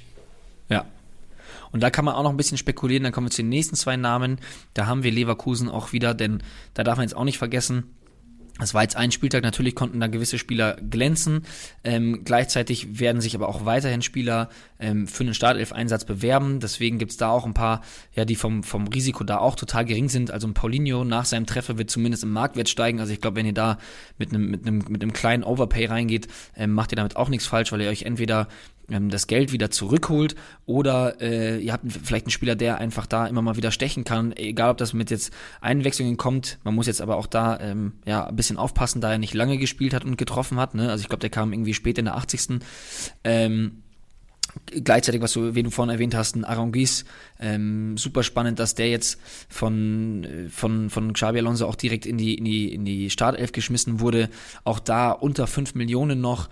Ähm, Mitchell Bakker würde ich mir zumindest mal angucken, wäre ich zwar immer noch ein bisschen vorsichtig, da würde ich eher lieber mit einem der, der Offensivspieler gehen. Ich glaube auch da ein Adli, ähm, den sollte inzwischen auch jeder auf dem Zettel haben. Ich glaube, den hatten wir auch hier schon ein paar Mal drin. Deswegen, das sind alles Spieler, die verhältnismäßig günstig sind. Ich würde sie mir einfach mal reinpacken, weil ich glaube, dass Alonso sich da ganz genau anguckt, wen er da drin hat und dass da auch einige Spieler nochmal öfters ähm, die Chance bekommen werden. Ja, unterschreibe ich genauso, habe ich nichts hinzuzufügen. Top. Weiter. Dann ähm, was wir vorhin auch schon erwähnt hatten, Jovetic sollte jetzt hier eigentlich auch kein, kein äh, mehr überraschen. Da haben wir vorhin genug drüber gesagt. Das würde ich jetzt gar nicht viel weiter ausführen. Ähm, kommen wir zu den Stuttgartern. Girassi hat die gelb-rote Karte gesehen. Dieses Loch muss gestopft werden. Ähm, ich sehe da vor allem äh, Pfeiffer ähm, und Tomasch. Also Tomasch hat ja eh gestartet. Ähm, da könnte man jetzt so ein bisschen aufpassen, ob da jetzt dann nicht vielleicht sogar Führig ähm, vielleicht sogar mal wieder den Schienenspieler macht und Silas geht zusammen mit Thomas vorne in den Sturm rein. Aber Pfeiffer auch da ähm, super, super geringes Risiko. Ähm, ist jetzt gerade, glaube ich, ein bisschen gestiegen, ist um die 600k wert. Warum nicht ähm, den jetzt am, am, am Wochenende aufstellen? Ähm, gerade wenn man da jetzt irgendwas zu kompensieren hat. Vielleicht, wenn es auch, wenn ihr Girassi-Besitzer seid oder äh, ein Keins-Besitzer seid, dann ist das ja vielleicht genau für diesen einen Spieltag genau diese Alternative, die es vielleicht gerade braucht. Ähm, Ansonsten schmeiße ich einen Höhler noch rein, hat jetzt wieder seine Minuten gesammelt, ähm, was ich vorhin schon auch erwähnt hatte, wenn er spielen sollte, jemand, der da richtig, richtig geile, geile Rohpunkte sammelt. Ähm, und wir kennen Streich, wir kennen den SC Freiburg, auch wenn da alle gerade super gut performen, wird er auf jeden Fall auf seine Minuten kommen und vielleicht auch wieder in der Startelf stehen, weil, das war jetzt gerade das Argument, ähm, ja, Streich da auf jeden Fall auf seine Jungs immer setzt. Und äh, da sehe ich Höhler schon auch mit, mit in dieser Bubble von Spielern, die auf jeden Fall immer eine Startelf-Berechtigung haben. Möchtest Absolut. du was hinzufügen? Nee, ich ähm, habe mich gerade irgendwie verantwortlich gefühlt, was zu sagen, aber ich habe da nichts zu sagen. Okay, sobald du was hast, schreist du einfach rein. Ähm, ich will nämlich noch äh, Blaswig auch noch mit reinschmeißen. Ähm, Leipzig hat ja einen neuen Keeper verpflichtet, Nyland. Da ist so ein bisschen, glaube ich, haben alle kurz so gezittert, so, die vielleicht äh, in, in Blaswig investiert haben. Aber auch da gab es jetzt in dem Sinne Entwarnung, dass es schon hieß, ähm, ja, dass er, dass, dass Blaswig auf jeden Fall die Nummer eins bleibt. Man hat sich da jetzt halt umgeschaut, dass man da wahrscheinlich sich noch eine erfahrene Nummer zwei holt. Und äh, deswegen, ja, aufgrund der, der schlimmen Verletzung von, von Gulaschi haben wir da einen Profiteur und ähm, ihr könnt es zumindest im Kickbase-Kosmos auch sein. Dann äh, haben wir noch ähm, die Kölner, klar, hatten wir jetzt auch schon erwähnt, Ljubicic verletzt und auch Keins, beziehungsweise Keins äh, gelb-rot gesehen. Da würde ich auf jeden Fall in den Raum schmeißen, dass man sich äh, einen Ut anschaut, der wieder Minuten gesammelt hat. Äh, auch ein Schindler, der dann eingewechselt wurde für Ljubicic, aber auch ein Meiner. Das sind natürlich Spieler, die sind, glaube ich, sehr selbstverständlich, dass man die sich auf die Scoutliste packt und sobald sie auf dem Transfermarkt sind, in Erwägung zieht, sich ins Team zu packen. Und ja, zu guter Letzt auch noch ähm, bei Augsburg kann man sagen, dass Winter ziemlich sicher in der, in der Verteidigung stehen wird. Der ähm, darf auch spielen. Da gab es ja auch so eine kurze Geschichte. Das könnt ihr auf Liga Insider aber alles in aller Ausführlichkeit nachlesen. Aber das ist auch jemand mit einem geringen Risiko, den man sich auf jeden Fall reinpacken könnte. Und wenn du jetzt nichts daran auszusetzen hast, Bench, würde ich äh, zur Kasse gehen. Dann gehen wir zur Kasse und zahl lieber. alles klar. Haben wir das gemacht? Dann war das jetzt mal wieder äh, ein ziemlich ein ziemliches Brett, was die Länge angeht. Ähm, ihr seht schon, es war eine Achterbahn und ich glaube, die Bundesliga wird auch vorerst weiterhin nochmal eine richtige Achterbahn sein. Es sind jetzt unheimlich viele Spiele in, in, in kurzer Zeit aufgrund der WM. Ähm, ich bin ja, immer noch gespannt. Ich bin immer, wie oft habe ich das heute gesagt? Aber ich muss sagen, ich muss sagen, ich, vielleicht hat man das auch gemerkt, so heute zu Beginn ich hatte richtig Bock auf diese Folge und ich habe mich immer so, ich habe mich fast schon immer überschlagen, was meine Worte anging, weil ich hatte das Gefühl, so viel sagen zu wollen und ich bin gerade wieder so gehypt von der Bundesliga, weil halt endlich mal wieder was anderes passiert, weil ja, ja. Äh, Freiburg so konstant ist, weil Union weiterhin oben auf der Eins ist, die Bayern mal wieder Punkte liegen lassen. Ähm, das macht einfach super viel Spaß und ich, deswegen bin ich total gehypt und bin einfach, ja, kann es nicht erwarten, den nächsten Spieltag mir reinzuziehen und zu gucken, was man falsch predicted hat, was man gesehen hat und was eigentlich abgeht. Ja, ich habe auch gerade drüber nachgedacht. So, äh, eigentlich versuchen wir hier irgendwie so ganz, ganz äh, still und heimlich Ordnung in dieses ganze Chaos zu bringen, was im Moment in der Bundesliga abgeht. Aber am Ende des Tages wäre es doch eigentlich das Geilste, wenn wir hier so ein paar Mal äh, dezent daneben greifen und es einfach genauso weitergeht wie bisher. Da haben wir, glaube ich, da hat, glaube ich, jeder neutrale Fußballfan und wenn man so ganz tief in sich reinhört, auch ähm, die meisten Fußballfans der Liga, außer die, äh, dessen Teams das ähm, sehr krass negativ trifft, ähm, am meisten Spaß dran und deswegen würde ich sagen, ähm, wir, wir hoffen euch diese Woche wieder guten Mehrwert geliefert zu haben, wären aber auch nicht böse drum, wenn es in der Bundesliga einfach weiter so zugeht, wie es die letzten Wochen war, oder? Ja, aber das dachte ich mir auch so vor dem, vor dem Wochenende, was wir statistisch aufbereitet haben, äh, was wir in der PK gesagt haben. Und am Wochenende selber dachte ich mir, oh, da ist jetzt aber wirklich, wirklich viel passiert. Und gleichzeitig dachte ich mir jetzt dann aber heute auch vor der Aufnahme, ich hätte halt, also wenn ich die Zeit zurückgedreht hätte, hätte ich wahrscheinlich ja auch nichts anderes gesagt. Weißt du, was ich meine? Also es ist halt. Nicht.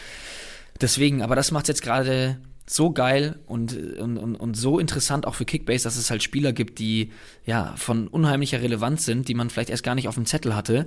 Deswegen schauen wir mal, was der nächste Spieltag mit sich bringt. Ähm, was es auf jeden Fall mit sich bringen wird, ist auch den MVP-Tipp, den ihr am Freitag wieder rausballern könnt. Bei uns auf Instagram, der Post kommt immer freitags. Ähm, ihr könnt dann bis 19.30 Uhr immer den MVP tippen. Und der Gewinner, der am nächsten dran war, derjenige oder diejenige darf das Outro äh, des Podcasts gestalten. Und da, auch das passiert heute, denn Manuel hat Diaby mit 341 Punkten getippt und das ist eine Punktlandung. Das ist eine Punktlandung zum aktuellen Zeitpunkt. Es kann natürlich sein bis zur finalen Abrechnung, ob da jetzt vielleicht nochmal ein, zwei Punkte da irgendwie korrigiert werden, aber eine absolute Punktlandung zum aktuellen Zeitpunkt und das ist der absolute Wahnsinn. Und Bench, wenn du jetzt nichts zu sagen hast, würde ich sagen, eine wunderschöne Woche. Wir sehen uns in den Streams, wir sehen uns in den, ähm, äh, äh, wo sehen wir uns noch? Dich hören wir morgen im, im, im zweiten Bundesliga-Podcast. Ähm, und auf YouTube sehen wir uns noch. Deswegen, seid wachsam, haltet die Augen und die Ohren offen. Dann wünsche ich euch eine geile Woche und dann äh, gehen wir rein mit Manuel. Hallo zusammen, ich bin der Rudi aus der Schweiz. Letzten Freitag hatte ich zum ersten Mal diese Saison den MVP getippt. Aufgrund von einigen Feierabendbierchen wusste ich das gar nicht mehr und war heute Morgen überrascht, dass ich sogar mit Diaby eine Punktlandung getippt habe. Jede Woche höre ich den Erst- und Zweitliga-Podcast. Vielen Dank dafür an Jani, Titi und Bench. Auch schöne Grüße an Tusche. Du bist eine coole Socke. Als erstes möchte ich dem Kickbase-Team einen großen Vorwurf machen, dass ihr dieses Spiel entwickelt habt. Zum Zweiten, liebes Kickbase-Team, ein riesiges Kompliment für das geniale Spiel. Es ist unglaublich, was da für positive und negative Gefühle in der Sekunden aufeinanderprallen. Was ihr mir jedoch an Zeit und Nerven raubt, Wahnsinn.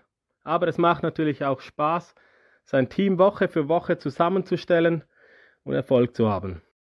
Leider habe ich diesen Erfolg aber momentan nicht, deshalb widme ich mich lieber meinen Mitspielern. Bentley, Zweitliga bist du top, Erstliga aber der Top-Flop.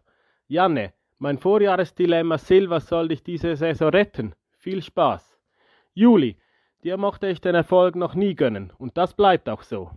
Rodrigo, dein Leben ohne Lewandowski hätte dir zu Beginn der Saison einen Vorspringen bringen können. Aber wer Anfangssaison wird's overpaid, dem ist nicht mehr zu helfen. Andi, Diaby hat dir den Spieltagssieg gebracht. Für den Titel wird es aber nicht reichen. Xandalf, du bist ein guter. Erfolg wünsche ich dir aber trotzdem keinen. Justli, unser Vorjahressieger, zieht nun auch wieder davon. Dieser Typ bestimmt über Kickbase, wer in der Bully erfolgreich ist. Die Saison ist aber noch lange, mein Freund. Liebe Grüße an meine Kickbase-Gruppe Gipser und Bürzer und die Zweitligagruppe Schutter. Zudem grüße ich noch Colin und seine Anfängergruppe.